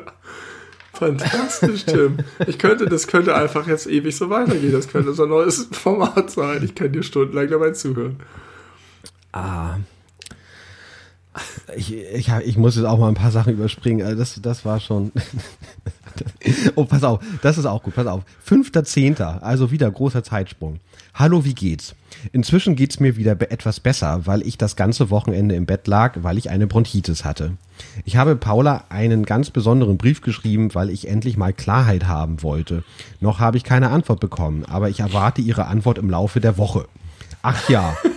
Ach ja, falls Auf meinem Schreibtisch. Ach ja, falls, falls es dir noch nicht aufgefallen sein sollte, ich schreibe Druckschrift. ich habe von Schreibschrift auf Druckschrift gewechselt. Und das hast du im Tagebuch mitgeteilt? Habe ich im Tagebuch mitgeteilt, falls es, falls es ihm noch nie aufgefallen ist. Dann Zeitsprung 22.01.99, ein frohes neues Jahr. Fertig. ah. Ja, möchtest, möchtest du wissen, wie es mit Paula weiterging? Das scheint jetzt, äh, scheint es zusammengefasst zu werden von mir. Erster Vierter. Ja, das ist ja jetzt, das muss jetzt aufgelöst werden. Ja, ist ein Story-Arc hier. Erster Vierter 99. ich bin mittlerweile 13, äh, ein Monat vor meinem 14. Geburtstag. Tja, hi. Es ist jetzt schon einige Zeit vergangen seit dem ersten Brief an Paula. Fangen wir mal von vorne an. Also auf den Brief bekam ich eine Antwort, darauf folgte ein weiterer Brief von mir und so weiter. Tja, dann hatte ich sie in einem Brief gefragt, ob sie mit mir gehen will, worauf sie antwortete, dass wir nur Freunde bleiben können. Damit gab ich mich zufrieden. Doch kurz darauf musste sie zum Austausch nach Frankreich, worauf sie mit Knutschflecken am Hals wiederkam. Punkt, Punkt, Punkt. Naja, ich glaube, da. Ich glaube, du willst wissen, in wen ich jetzt verliebt bin. Die Antwort ist ganz leicht. In niemanden. Auf jeden Fall nicht richtig. Also ich finde Konstanze und Celine ganz süß, aber richtige Liebe ist das nicht. Ehrlich. So, so viel zu meinem Liebesleben. Nun zu meinen Hobbys. Wenn, wenn ich das Tagebuch, wenn ich das Tagebuch mal so durchblätterte, dann kann ich sehen, dass ich nicht ein einziges Mal das Wort Wrestling gebraucht habe. Eintrag zu Ende. Und dabei bleibt's auch. Nein, es geht im nächsten Eintrag weiter, am 2.3.99. Es ist so gut. Ja, ja, es ist Karfreitag, aber wir waren beim Wrestling stehen geblieben. Also, es ist mein größtes Hobby. Mein Lieblings meine Lieblingswrestler sind Kidman, Diamond Dallas Page, Chris Jericho und Bill Goldberg. Findest du das im Nachhinein, hat das Bestand? ich habe Ich habe heutzutage keine Lieblingswrestler mehr. ja, aber jetzt zurückblicken. Ich, ich erinnere mich an die Zeit. Ich fand die alle toll, ja. Ja, okay. Das, äh, da kann ich, kann ich noch zustehen, auf jeden Fall. Äh, drei Tage später äh, Ostern ist gerade zu Ende und ich habe 90 äh, aus, äh, Klammer auf, Ausrufezeichen, äh, Klammer zu, D-Mark bekommen. Ich muss nachher zum Konfirmandenunterricht. Oh Gott, oh Gott, oh Gott. Jetzt wird meine Schrift zusehends äh, so, oh. deteriorated. Ja, wirklich schlimm. Okay, pass auf. Ich mache jetzt noch diesen Eintrag, der ist ein bisschen ich mag, länger. Ich mag so gern deine Sprache. Es ist so eine Mischung aus kopierten Phrasen, die du woanders aufgeschnappt hast und einer ganz, ganz sonderbaren eigenen Wortschöpfung. Das ist, das ist sehr schön. Es ist auch gar nicht peinlich, finde ich. Also, es wäre dir bestimmt vor 20 Jahren peinlich gewesen. Aber heute, super. Ja, ich finde es auf jeden Fall sehr unterhaltsam. Also, mein Highlight ist immer noch die nicht vorhandene sexuelle Anziehung von Paula, obwohl ich Hals über Kopf in sie verliebt bin. Ich glaube, das kann auch nicht mehr getoppt werden. Schön ist das mit dem komischerweise. ist doch wirklich seltsam. Noch. Es ist seltsam. Ich verstehe das auch nicht, warum du nicht von Paula sexuell angezogen warst mit elf Jahren. Aber offenbar war ich ja vorher von Maxi sexuell angezogen. Sonst wäre mir das ja. ja. nicht so wichtig gewesen, das, das herauszustellen. Das ist ja äh, eine Besonderheit ja. gewesen. 21.05.99, drei Tage vor meinem 14. Geburtstag. Hey yo. Es ist, glaube ich, kommt auch aus dem Wrestling. Hey yo. Äh, es gibt so viel zu erklären. Also, gestern wurde Opa 79 Jahre. Papa wird übermorgen 41 und einen Tag danach habe ich Boah. mein. Ach, mein, klar, natürlich, Entschuldigung, mein 13. Geburtstag. Alter, Tim. 41 ist nicht viel älter als wir jetzt Ja. sind. Könnte auch 47 heißen, aber es ja, nee, es ist 41, ich weiß es. Oh, ist das nicht shocking? Ja, aber in, in den Kategorien denke ich ehrlich gesagt nicht. Ich schon. Meine Mutter war Ständig. 20, als sie meinen Bruder bekam. Also das ist so, Ja. als hätte ich jetzt ein 14-jähriges äh, Kind. Ja, okay, das zählt nicht. Also, äh, genau, einen Tag danach habe ich meinen 13. Geburtstag. Tja, alles unwichtig, denn ich habe eine Freundin. Das äh, D-I-N ist unterstrichen. Ich habe viel mit, mit, mit Unterstreichung gearbeitet. Und, Vielleicht, weil es kein Freund ist, sondern eine Freundin, wirklich. und es ist Punkt, Punkt, Punkt. Sarah aus der Parallelklasse. Parallelklasse habe ich geschrieben. Ich habe mich Mittwoch zum ersten ich habe mich Mittwoch zum ersten Mal getroffen, dann gestern wieder und heute am Freitag vor, der, vor den Pfingstferien sind wir zusammen. Und das kam so. Ich, Sarah, Tobi und Jessica waren heute im Kino und haben auf die stürmische Art geguckt. Irgend So eine, Was ist das denn? So eine Liebesmonzette mit Ben Affleck, glaube ich. Und Jennifer, Geil. Jennifer Love Hewitt.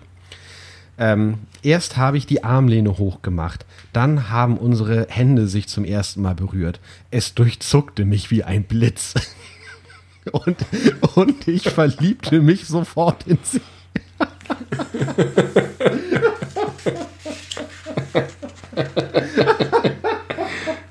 Und das Komische ist, das war halt einfach damals nicht funny. Das war einfach komplett dein blutiger Ernst und es hat sich einfach angefühlt wie die echte, richtige, wahre Liebe. Das waren tatsächlich meine Emotionen. Genau das Ja. habe ich gefühlt und es fühlte sich nicht falsch an. Es klingt ein bisschen falsch äh, in Anbetracht meines Alters. Es durchzuckte mich wie ein Blitz und ich verliebte mich sofort in sie. Nach ein paar weiteren Tastern übernahm ich die Initiative und nahm ihre ganze Hand. Einige Zeit später lehnte sie sich an meine Schulter und ich mich mit meinem Kopf auf ihren. Dann ist sie mir etwas unter das T-Shirt gegangen und hat ein bisschen gefummelt. Bei dir unterm T-Shirt. Offensichtlich. Das, witzigerweise erinnere ich mich daran nicht mehr. Also an den Kinobesuch schon und auch irgendwie an, an, an dieses äh, aufregende, die Hände kommen sich immer näher Ding. Aber dass sie mir unter das T-Shirt gegangen ist zum Fummeln, wusste ich ehrlich gesagt nicht mehr. Später, also nach dem Film, sind wir dann abwechselnd Hand in Hand und Arm in Arm gegangen. Seufz. Da steht Seufz. Punkt.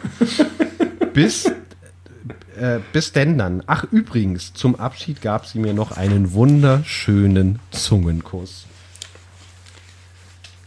Ja, Ja, damit kann ich nicht aufwarten. 1998 mit Zungenküssen. Was für ein wunderbares Ende dieser Coming-of-Age-Story, die Ja, absolut. äh, es gibt da noch jetzt ein paar Seiten, so fünf, sechs Seiten, äh, die nochmal einen Zeitsprung. Äh, Kenn ich die? Sarah? Wer ist das? Äh, das will ich jetzt, glaube ich, nicht sagen. Okay. Ähm, Wie lange ging das mit dir und Sarah so? ich glaube, drei Wochen oder so.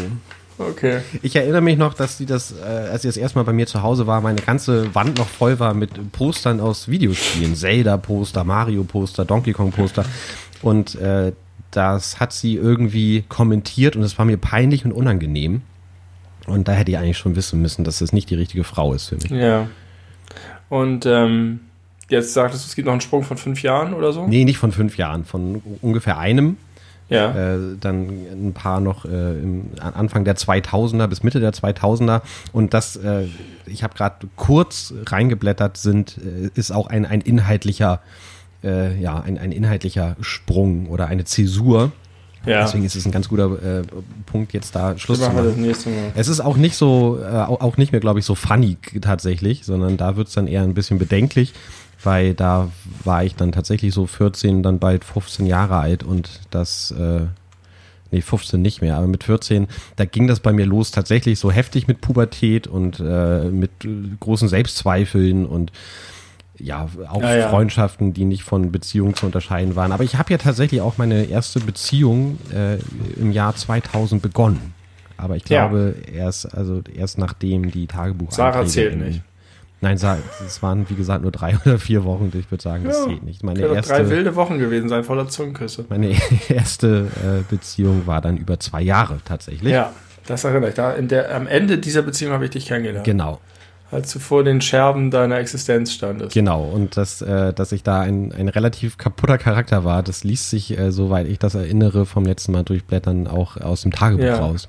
Aber toll, es Das- hat, ich finde, es hat geliefert, oder wir haben. Es hat, es hat geliefert. absolut geliefert. Ich finde, die haben gehalten, was ich versprochen habe. Ich würde gerne auf dieser High Note enden, aber sonst vergesse ich es und ich habe jetzt hier gerade einen kleinen Anflug von tagebuchartigen Einträgen gefunden bei mir. Ich möchte zwei sehr kurze Einträge vorlesen. Einmal, weil ich beweisen kann dir endlich, dass ich nicht so ein herzloser Tierhasser bin, wie du glaubst. Glaube ich gar nicht, du bist doch Hühnerpapa. Stimmt, ich bin Hühnerpapa, aber äh, ich, ja. Ähm, Tosca läuft bei Christian hektisch in der Nacht auf und ab. In sechs Stunden wird sie eingeschläfert werden. Oh, Nächster Tag, oben eingemalt, ein kleines Grab und aus der Erde guckt ein Kopf und eine Hundehand raus mit einem Kreuz. Daneben steht Tossis Tod. Am 7. Mai 1998. An dem Tag habe ich auch die beste und längste Currywurst der Welt gegessen. das hat, die, hat den Schmerz ein bisschen gelindert. Ja, ähm, aber ah, weißt du, wo ich die gegessen habe? Beim TCL zum ersten Mal. Das war Herr Mutes Currywurst. Egal. Äh, als ich Christian die Tür aufmachte, wusste ich sofort, was passiert war. Mit sechs Jahren und fünf Stunden, wie Commander Data, wurde Tossi eingeschläfert. Sie erkrankte an einer Art Leberkrebs. Christian wird lange brauchen, um darüber hinwegzukommen, und auch ich muss dies schlucken, da Tossi mir sehr ans Herz gewachsen war. Oh, Ne? Ähm, und einen Tag später, der zweite Eintrag, ich habe noch nie so viel Knoblauch auf einmal gegessen. Am Sonntag kippte ich eine volle Kelle rohen Knoblauch über eine Mini-Spaghetti-Portion. Doppelpunkt, Dr. Satan brennt dir die Fresse raus. Dr. Satan brennt dir die Fresse raus. Hast du 1998 in dein Tagebuch geschrieben? ja. Also ich habe das Gefühl, dass meine Entwicklung größere Schritte gemacht hat seitdem. Ich war schon recht weit, aber da kam auch nicht mehr viel. ja, genau. Du warst vielleicht äh, deutlich weiter als ich zu dem Zeitpunkt, mit Sicherheit sogar. Oder im selben Alter ist ja der faire Vergleich. Aber ja, da bist du dir treu geblieben und ich äh, habe mich abgewendet von meinem früheren Ich. Ja. Ohne es zu verleugnen. Das ist nämlich der Trick. Ja, das ist der Trick. Ja. Stay true to yourself, but change. Ja, ja, so könnte man das kurz und nicht ganz korrekt zusammenfassen. Herrlich, schön. Äh, hätte ich ehrlich gesagt gar nicht gedacht, dass es so ein Highlight wird, aber ich, äh, ich bin begeistert von uns und diesem Podcast jetzt schon. Also, das ist eine gute Belohnung für die iTunes-Rezension. Was machen wir bei 10? Vielleicht lese ich dann den zweiten Teil vor, aber der ist noch nicht Ja. mehr so ein Highlight. Ja, das, das dürfen wir nicht verraten. Naja, keine Ahnung. Aber ich halte es für leider auch relativ unwahrscheinlich, dass wir jemals zehn iTunes-Rezensionen bekommen, wenn man bedenkt, was es für ein Krampf war, überhaupt fünf zu kriegen. Das stimmt, aber vielleicht gewinnen wir jetzt Traktion. Ja, das ist doch eine gute Folge zum Zeigen. Ja, heute, ne? Ja. Gute Laune, bisschen kleines Gekläder am Anfang und dann ein Griff ins Jahr 1998. Gutes Community-Management. Ja, hervorragend. Das schicke ich so ein bei diesem Wettbewerb, wo man 5-Minuten-Schnipsel einschicken darf.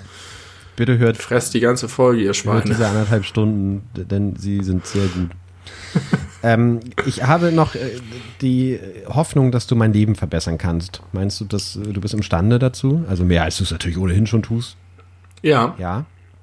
Ähm, ich feel, I feel the power inside of me. ich glaube, du bist da auch ein guter Ansprechpartner für, hoffe ich jedenfalls. Du musst mich dabei äh, als, als Mensch und Charakter, wie du mich kennst, auch im, äh, im, im Kopf haben. Also pass auf. Ja, meine Freundin und ich haben eine, haben eine App, äh, auf, äh, mit der man Einkaufslisten teilen kann. Also wann immer Haben irgendwie auch, was ja. leer geht, schreibt man das da drauf, so dass man, dass beide wissen, wer auch immer einkaufen geht, was fehlt, was gekauft werden muss. Und ich habe, habe so einen kleinen Running Gag äh, etabliert, der besagt, dass ich da immer wieder schon seit langer Zeit Zwischensnacks draufschreibe, weil ich finde, dass man äh, häufig mal so einen Zwischensnack braucht. Dass man so ein klein, kleines Hüngerchen hat, man ist es viel zu früh richtig zu essen. Ja, das sagst du was. Und dann braucht man halt irgendwie was so für, für auf die Hand oder mal eben so sch- schnell gemacht. Und Aber willst du jetzt, dass ich dir gute Zwischensnacks nenne? ja, und zwar bitte herzhafte und möglichst ohne Fleisch.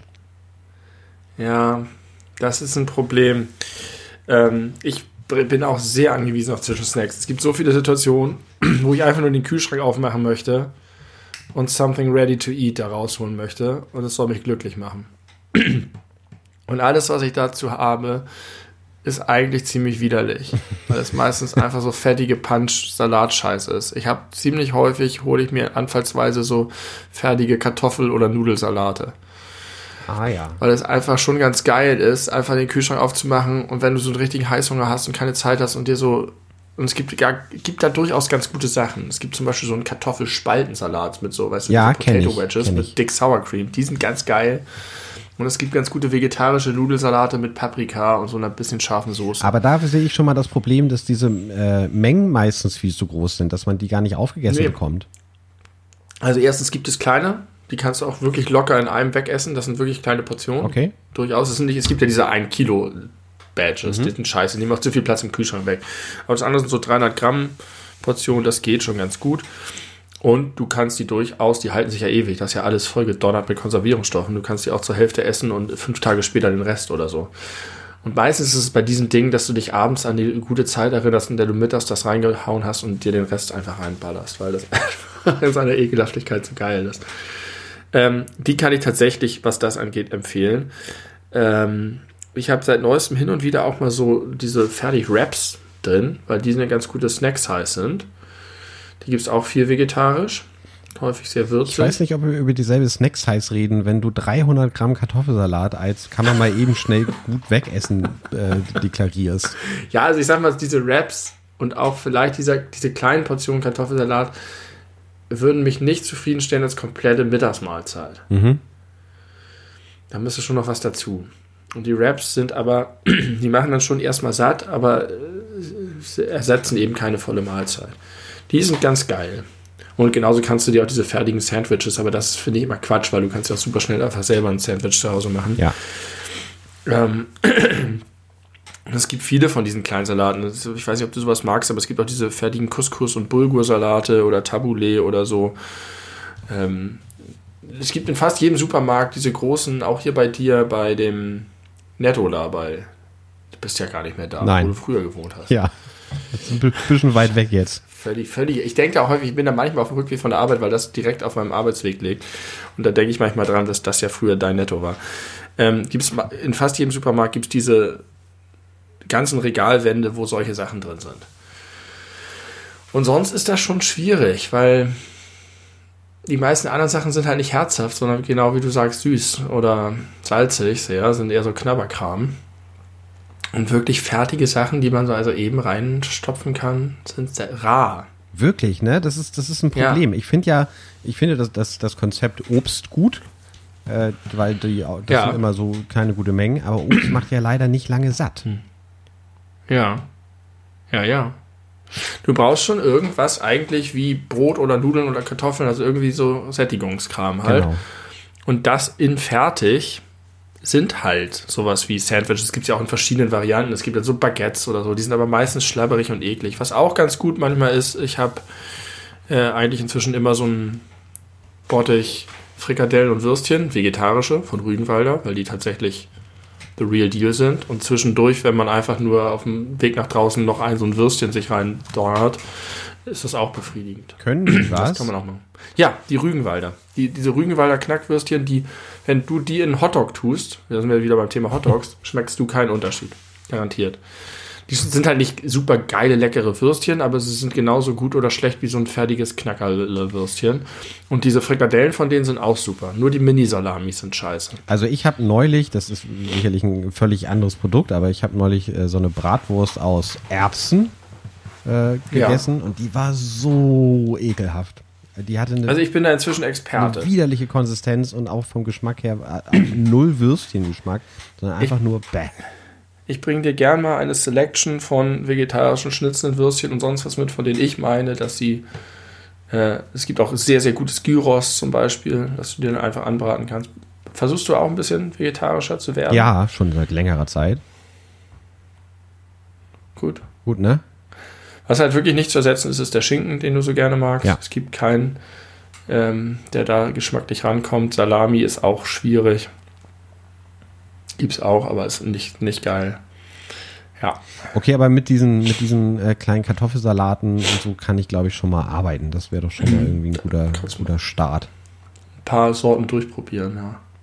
Auch schade, dass es nicht äh, sowas wie, wie Pudding in, in herzhaft gibt. Also jetzt nicht Ja. selber, sondern irgendwie so irgendwas in, in, der Größe auch mal kurz aufmachen, löffeln, gut ist für die nächste Stunde. Ja, es gibt halt nur so ekligen Industriekack. Es gibt zum Beispiel diese ähm, kleinen Grissini, diese, diese harten Getreidesticks, die du dann in irgendeinen Frischkäse reindippst. Aber das ist dann so wie so Schmelzkäse und es ist immer eher scheiße.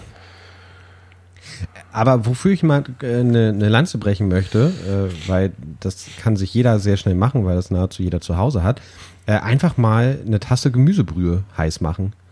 Wenn man irgendwie so Oh. noch so Bock hat, was zu essen, man ist nicht ganz satt geworden oder man äh, muss irgendwie seinen Hunger ein bisschen äh, rauszögern, weil man erst in zweieinhalb Stunden essen kann oder so. Äh, einfach mal eine Tasse Gemüsebrühe machen. Danach bist du erstmal satt und es schmeckt ganz geil. Da fühle ich mich dann aber immer wie am Krankenbett mit 38,77 Fieber. Weil es die dann da immer gab. Das erinnere ich genau. Gerade wenn ich irgendwie nichts drin behalten konnte, dann kam meine Mutter mit so einer Brühe an. Und dann war ich im Delirium und hatte zwei Schluck getrunken. Und dann, man hat ja diesen, das ist ja eigentlich wie, wie auf geilen Drogen manchmal, wenn man krank ist, ne? Dann wacht man auf, weiß nicht, wo man ist und welche Zeit vergangen ist. Und dann ist neben dir diese erkaltete, ein Viertel leer getrunkene Tasse Brühe. Nee, das ist, da verbinde ich schlechte Dinge mit, aber eigentlich finde ich den Geschmack auch geil. Probier's mal. Versuch, vielleicht kannst du Gut. das ja schaffen, das äh, Also- mit, mit, mit neuen Gedanken zu füllen oder mit neuen Erfahrungen, wo du dich nicht krank fühlst. Ein guter Snack, auch wenn du sagst Obst, aber macht dich satt, ist einfach sich schnell, einfach immer nicht so süßes Müsli zu haben, das aber lecker ist mit Nüssen und einfach, du magst keine Nüsse. Ja. Und dann äh, Naturjoghurt dazu und Obst reinschneiden und vielleicht noch einen Löffel Honig, wenn es ein bisschen, doch ein bisschen süßer sein soll. Ja, das ist eine gute Idee. Ja, stimmt. Mit an, an der Müsli-Front kann man sich nochmal besser aufstellen. Ja. Mhm. Okay, cool. Ja, guck mal, du hast Das geliefert. waren so meine, meine Hinweise. du hast erst äh, dich ein bisschen schlecht gemacht, aber dann bin ich doch sehr zufrieden mit dem, was dabei rausgekommen ist. Danke sehr.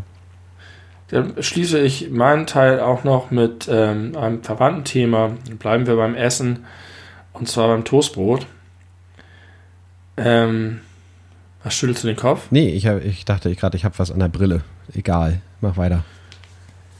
Toastbrot hat die seltsame Eigenschaft, dass wenn man ihn nicht sofort isst, dass er so schrecklich wird. So ein ungetoastetes Toastbrot ist ja so ein bisschen labberig und uh, aber wenn man sich ein Sandwich damit macht, geht es. Und wenn du es toastest und dir frisch Butter drauf streichst und es kross ist und lecker ist, dann schmeckt es richtig geil.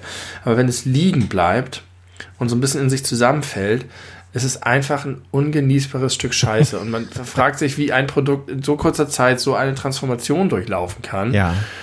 Und es gibt dieses Ding, ich weiß nicht, ob das manchmal, ob ich das aus Hotels kenne oder woher, so vorgetoastetes Toastbrot, das irgendwie in so einem Korb liegt. Und manche Leute, nee, da hatte ich das her. Manche Leute machen das auch so, wenn sie dann zum Frühstück decken, dann wollen sie ja nicht von diesem Toastprozess gestört werden. Das heißt, die toasten vorher zwölf Scheiben Toast und tun ihn in den Korb und tun so, als wenn das reguläres, genießbares Essen wäre. und in Wahrheit haben sie dir einfach so vertrocknete Pappe dahin getan und erwarten, dass du das denn isst und sagst, oh, ein schönes Frühstück hier bei dir. Der Philadelphia aus der Schale ist köstlich. Aus der Glasschale. Weißt du? Ja, Kann, das kannst du mit Toast nicht machen. Toast musst du direkt konsumieren. das stimmt. Deswegen und so viele Leute stört es nicht. Deswegen hast du ja dein, dein Leben schon vor vielen Jahren auf äh, sehr einfache, aber geniale Art und Weise äh, verbessert, indem du immer nah dran an deinen jeweiligen Esstischen in den Wohnungen den Toaster gestellt hast und gar nicht in die Küche. Ja. Richtig. Unser Toaster steht im Wohnzimmerschrank drin, im Schrank, auf dem Boden. Und erstmal, wenn man das so sieht, denkt man sich, hä, sind die bescheuert? Aber äh, das ergibt total Sinn, weil du hast vollkommen recht. Sobald man Toast zu lange, äh, getoastetes Toast zu lange liegen lässt, wird es, ich würde es nicht sagen, irgendwie ein Stück Scheiße. Das finde ich jetzt fast ein bisschen übertrieben, aber es ist auf jeden Fall nicht mehr lecker. Überspitzt für den Gag, ja. Und bei Weißtoast ist es, glaube ich, auch noch schlimmer als bei Vollkorntoast. Aber bin ich mir nicht sicher. Bin mir auch nicht sicher. Ich glaube, die werden beide, also verlieren beide massiv an Qualität, aber vielleicht in demselben Maße, wie sie sowieso schon äh, mit einem großen Qualitätsunterschied ausgestattet sind von vornherein. Ja, ja, ja. Ähm, ja, das war meine kurze Auslassung zu Toast. Wir sind näher uns der anderthalb Stunden Marke. Hast du noch etwas? Sonst würde ich noch eine äh, lustige Sache zum Schluss zum Thema Corona. Lustige Sachen zum Thema Corona brauchen wir auf jeden Fall. Äh, ich habe nichts mehr. Bitte, äh, bitte beende die Folge mit einer lustigen äh, Sache. Es gibt den Nintendo eShop. Das ist ein digitaler Online-Store, bei dem man sich Videospiele für Nintendos Konsole kaufen kann. Und dort wurde exklusiv, ich weiß nicht, ob exklusiv, vielleicht gibt es auch für PCs auch wurscht, es wurde im November 2020 wurde ein Spiel neu veröffentlicht, das super billig produziert ist und scheiße aussieht und folgende Prämisse hat. Du operierst als so eine Art Manager auf einem Planeten, der kolonialisiert wurde und auf diesem Planeten ist ein schrecklicher Virus ausgebrochen. Und deine Aufgabe ist es dafür zu sorgen, dass die Leute, die nicht infiziert sind, möglichst schnell evakuiert werden und dass die, die infiziert sind, möglichst schnell getötet werden. Okay.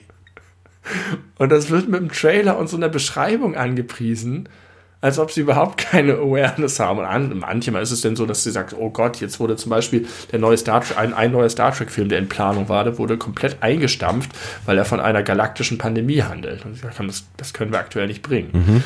Und die hauen im November ein Spiel raus, bei dem du Infizierte töten musst, damit sie die anderen nicht anstecken. Und dann zieht es halt, dass sich möglichst wenig Leute anstecken. Das heißt, immer wenn irgendwo einer infiziert ist, musst du ihn sofort umbringen die anderen runterholen. Äh, und am Ende, wenn alle evakuiert sind, zerbombst du das Ding, glaube ich, oder so.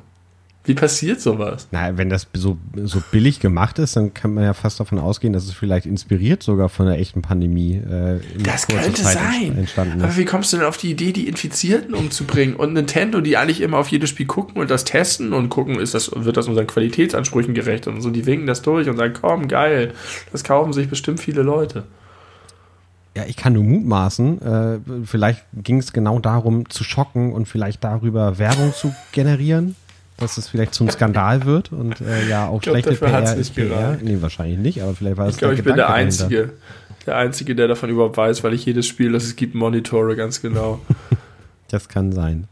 Ich hab, musste, ich, es, ist, es, ist, es ist, ich musste einfach sehr, ich weiß gar nicht, wie meine Reaktion war, aber ich war doch sehr verblüfft als ich diesen Trailer sah und die Beschreibung las. Ja, also ich kann mir tatsächlich vorstellen, dass es, dass es so ein äh, PR-Ding sein soll, dass man irgendwie hofft, oh, es ist super aktuell, raus damit, äh, am besten jetzt, wo alles noch akut ist. Äh, da wird bestimmt ja. ein böser Bildartikel drüber äh, entstehen oder eben halt die entsprechenden Zeitungen in den anderen glaub, Ländern. Das haben sie nicht geschafft. Ist, sie haben es nicht geschafft. Ist vielleicht auch. Aber du hast völlig recht, wenn das im November erschienen ist, so wie das aussieht, das war keine drei Monate in der Entwicklung. Ja. Naja. Inspired by the real deal. Das ist jetzt aber ein schlechter, schlechter Abschluss. Ja, ich habe jetzt ein bisschen mehr erwartet, ehrlich gesagt, als ja, du was auch. Lustiges angekündigt hast in Bezug auf ich habe auch mehr erwartet. Ich habe nicht mit. Nee, ich habe es ich hab's, ich hab's deswegen vorgelesen, weil ich dachte, das kann jetzt nicht noch weiter verschleppt werden, aber ich hätte es einfach löschen sollen, heimlich still und leise. Ähm, nö. Na gut, dann. Nächste Folge ist unsere 50. Folge. Ja, nächste Folge ist unsere 50. Folge. Wir werden jetzt nichts ankündigen dafür. Es wird. Nichts kündigen wir. Es wahrscheinlich eine ganz reguläre Folge einfach werden. Äh, vielleicht auch nicht. Man weiß es noch nicht. Wir werden ein bisschen äh, nachdenken und zu dem Schluss kommen, alles ist uns zu viel Aufwand deswegen. Außerdem läuft es ja gut, ne? Es ist ja. Entschuldigung. Da hatte ich irgendwas im Hals. Äh, ich möchte noch mit einer positiven Nachricht äh, hier enden, also mit einer wirklich positiven Nachricht. Äh, die AfD hat mich bei Twitter blockiert. Ja, richtig. Herzlichen Glückwunsch. Hab ich gesehen. Dankeschön. Äh, ich ich äh, habe gar nicht, ich, also ich habe da jetzt irgendwie mich nicht viel mit denen bei Twitter auseinandergesetzt, aber ein kritischer Kommentar scheint zu reichen. Also es ist jetzt keine große Leistung, ehrlich gesagt. Und äh, es ging darum, dass, dass sie eine, eine Erklärung herausgegeben haben über den deutschen Volksbegriff, äh, unterschrieben von allen ranghohen AfD-Politiker und Politikerinnen. Äh, und der ist so aufgeteilt in verschiedene äh, Punkte, so eins bis, keine Ahnung, neun oder so. Äh, und mit dem ersten fangen sie an mit, äh, ja, alle Menschen, äh, die eine deutsche Staatsangehörigkeit haben, egal wo ihre Wurzeln liegen, sind vor dem Gesetz gleichberechtigt zu behandeln und so, wie man sowas halt anfängt. Und der zweite Punkt fängt an mit dem Wort gleichwohl. Mhm. Und äh, alles, was danach kommt, ist einfach nur noch rechtsradikale Scheiße. Ja. Und ich habe einfach nur darunter äh, geschrieben, äh, gleich den zweiten Punkt mit gleichwohl einzuleiten, äh, zeigt, wie verabscheuenswürdig das ist. Irgendwie sowas sinngemäß. Und, ja. darunter ein, ein GIF von The Rock, wie er Bush, äh, heftig wütend spuckt weil das war so die Emotion, die ich fühlte. Ich wollte den Leuten ins Gesicht spucken, die so eine Scheiße veröffentlichen. Dwayne Johnson. Und das man, hätte auch einfach, man hätte auch feststellen können, dass sie einfach, einfach der Ich bin kein Nazi-Aber-Falle entgehen wollten und deswegen Aber clevererweise durch gleichwohl ersetzt haben. Ich bin kein Nazi, gleichwohl mag ich keine Ausländer. Ja, ich habe, äh, also das ist einfach, es hat mich so geärgert, weil es soll so ganz offensichtlich den Anschein eines, eines seriösen, äh, inhaltlich nachvollziehbaren äh, Dokumentes haben und es ist einfach nur Nazi-Scheiße, die sie da reingeschrieben haben. Äh, und irgendwo muss ja. da noch mal rein, dass äh, der, der Islam auf jeden Fall nicht zu unserem Kulturkreis gehört, obwohl das eigentlich gar nicht gefragt ist dahinter. Also es ist wirklich fürchterlich. Und äh, das hat gereicht, dass, dass ich der AfD nicht mehr auf Twitter folgen kann. Schade, schade. Äh, aber ich denke, es ist eine Auszeichnung, wenn man von der AfD bei Twitter blockiert wird. Ist auf jeden Fall nichts Verwerfliches. Es ist, ja, ist gut. Hast du gut gemacht. Ähm, siehst du auch inzwischen aus wie so ein kleiner Steinewerfer mit einer Mütze. Die Friseure müssen wieder aufmachen. ich, ich, ich, mir geht es genauso. Aber ich habe mich gerne inzwischen an den Style gewöhnt. Äh, okay, wir erreichen nächste Woche einen Meilenstein. Nächste Woche, in zwei Wochen einen Meilenstein mit der 50. Folge unseres Podcasts. Wir haben einen Meilenstein erreicht mit der fünften iTunes-Rezension. Vielen Dank, Lars und alle anderen, die sich daran beteiligt haben, dass wir dieses tolle Tagebuch gehört haben. Und wir haben fast einen Meilenstein erreicht auf unserem YouTube-Kanal, die beleuchteten Brüder.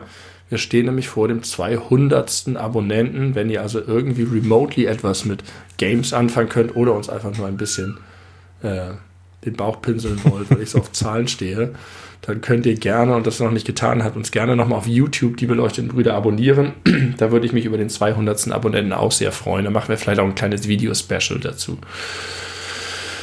Ja, wir haben unser erstes Rap-Video gedreht. Ja. Unser gemeinsames. Auch das kann man bei uns äh, auf unserem ja. YouTube-Kanal, die beleuchteten Brüder, äh, sich angucken. Das hat Spaß gemacht. Absolut. Ja. Absolut. Wir haben einen kleinen eigenen Rap-Song von 40 Sekunden, einen Jingle für unsere neue Kategorie gedreht, wo wir un uns unbekannte Spiele anspielen und haben das äh, mit einem Video versehen, das wir gedreht haben in einer kleinen Corona-Pause.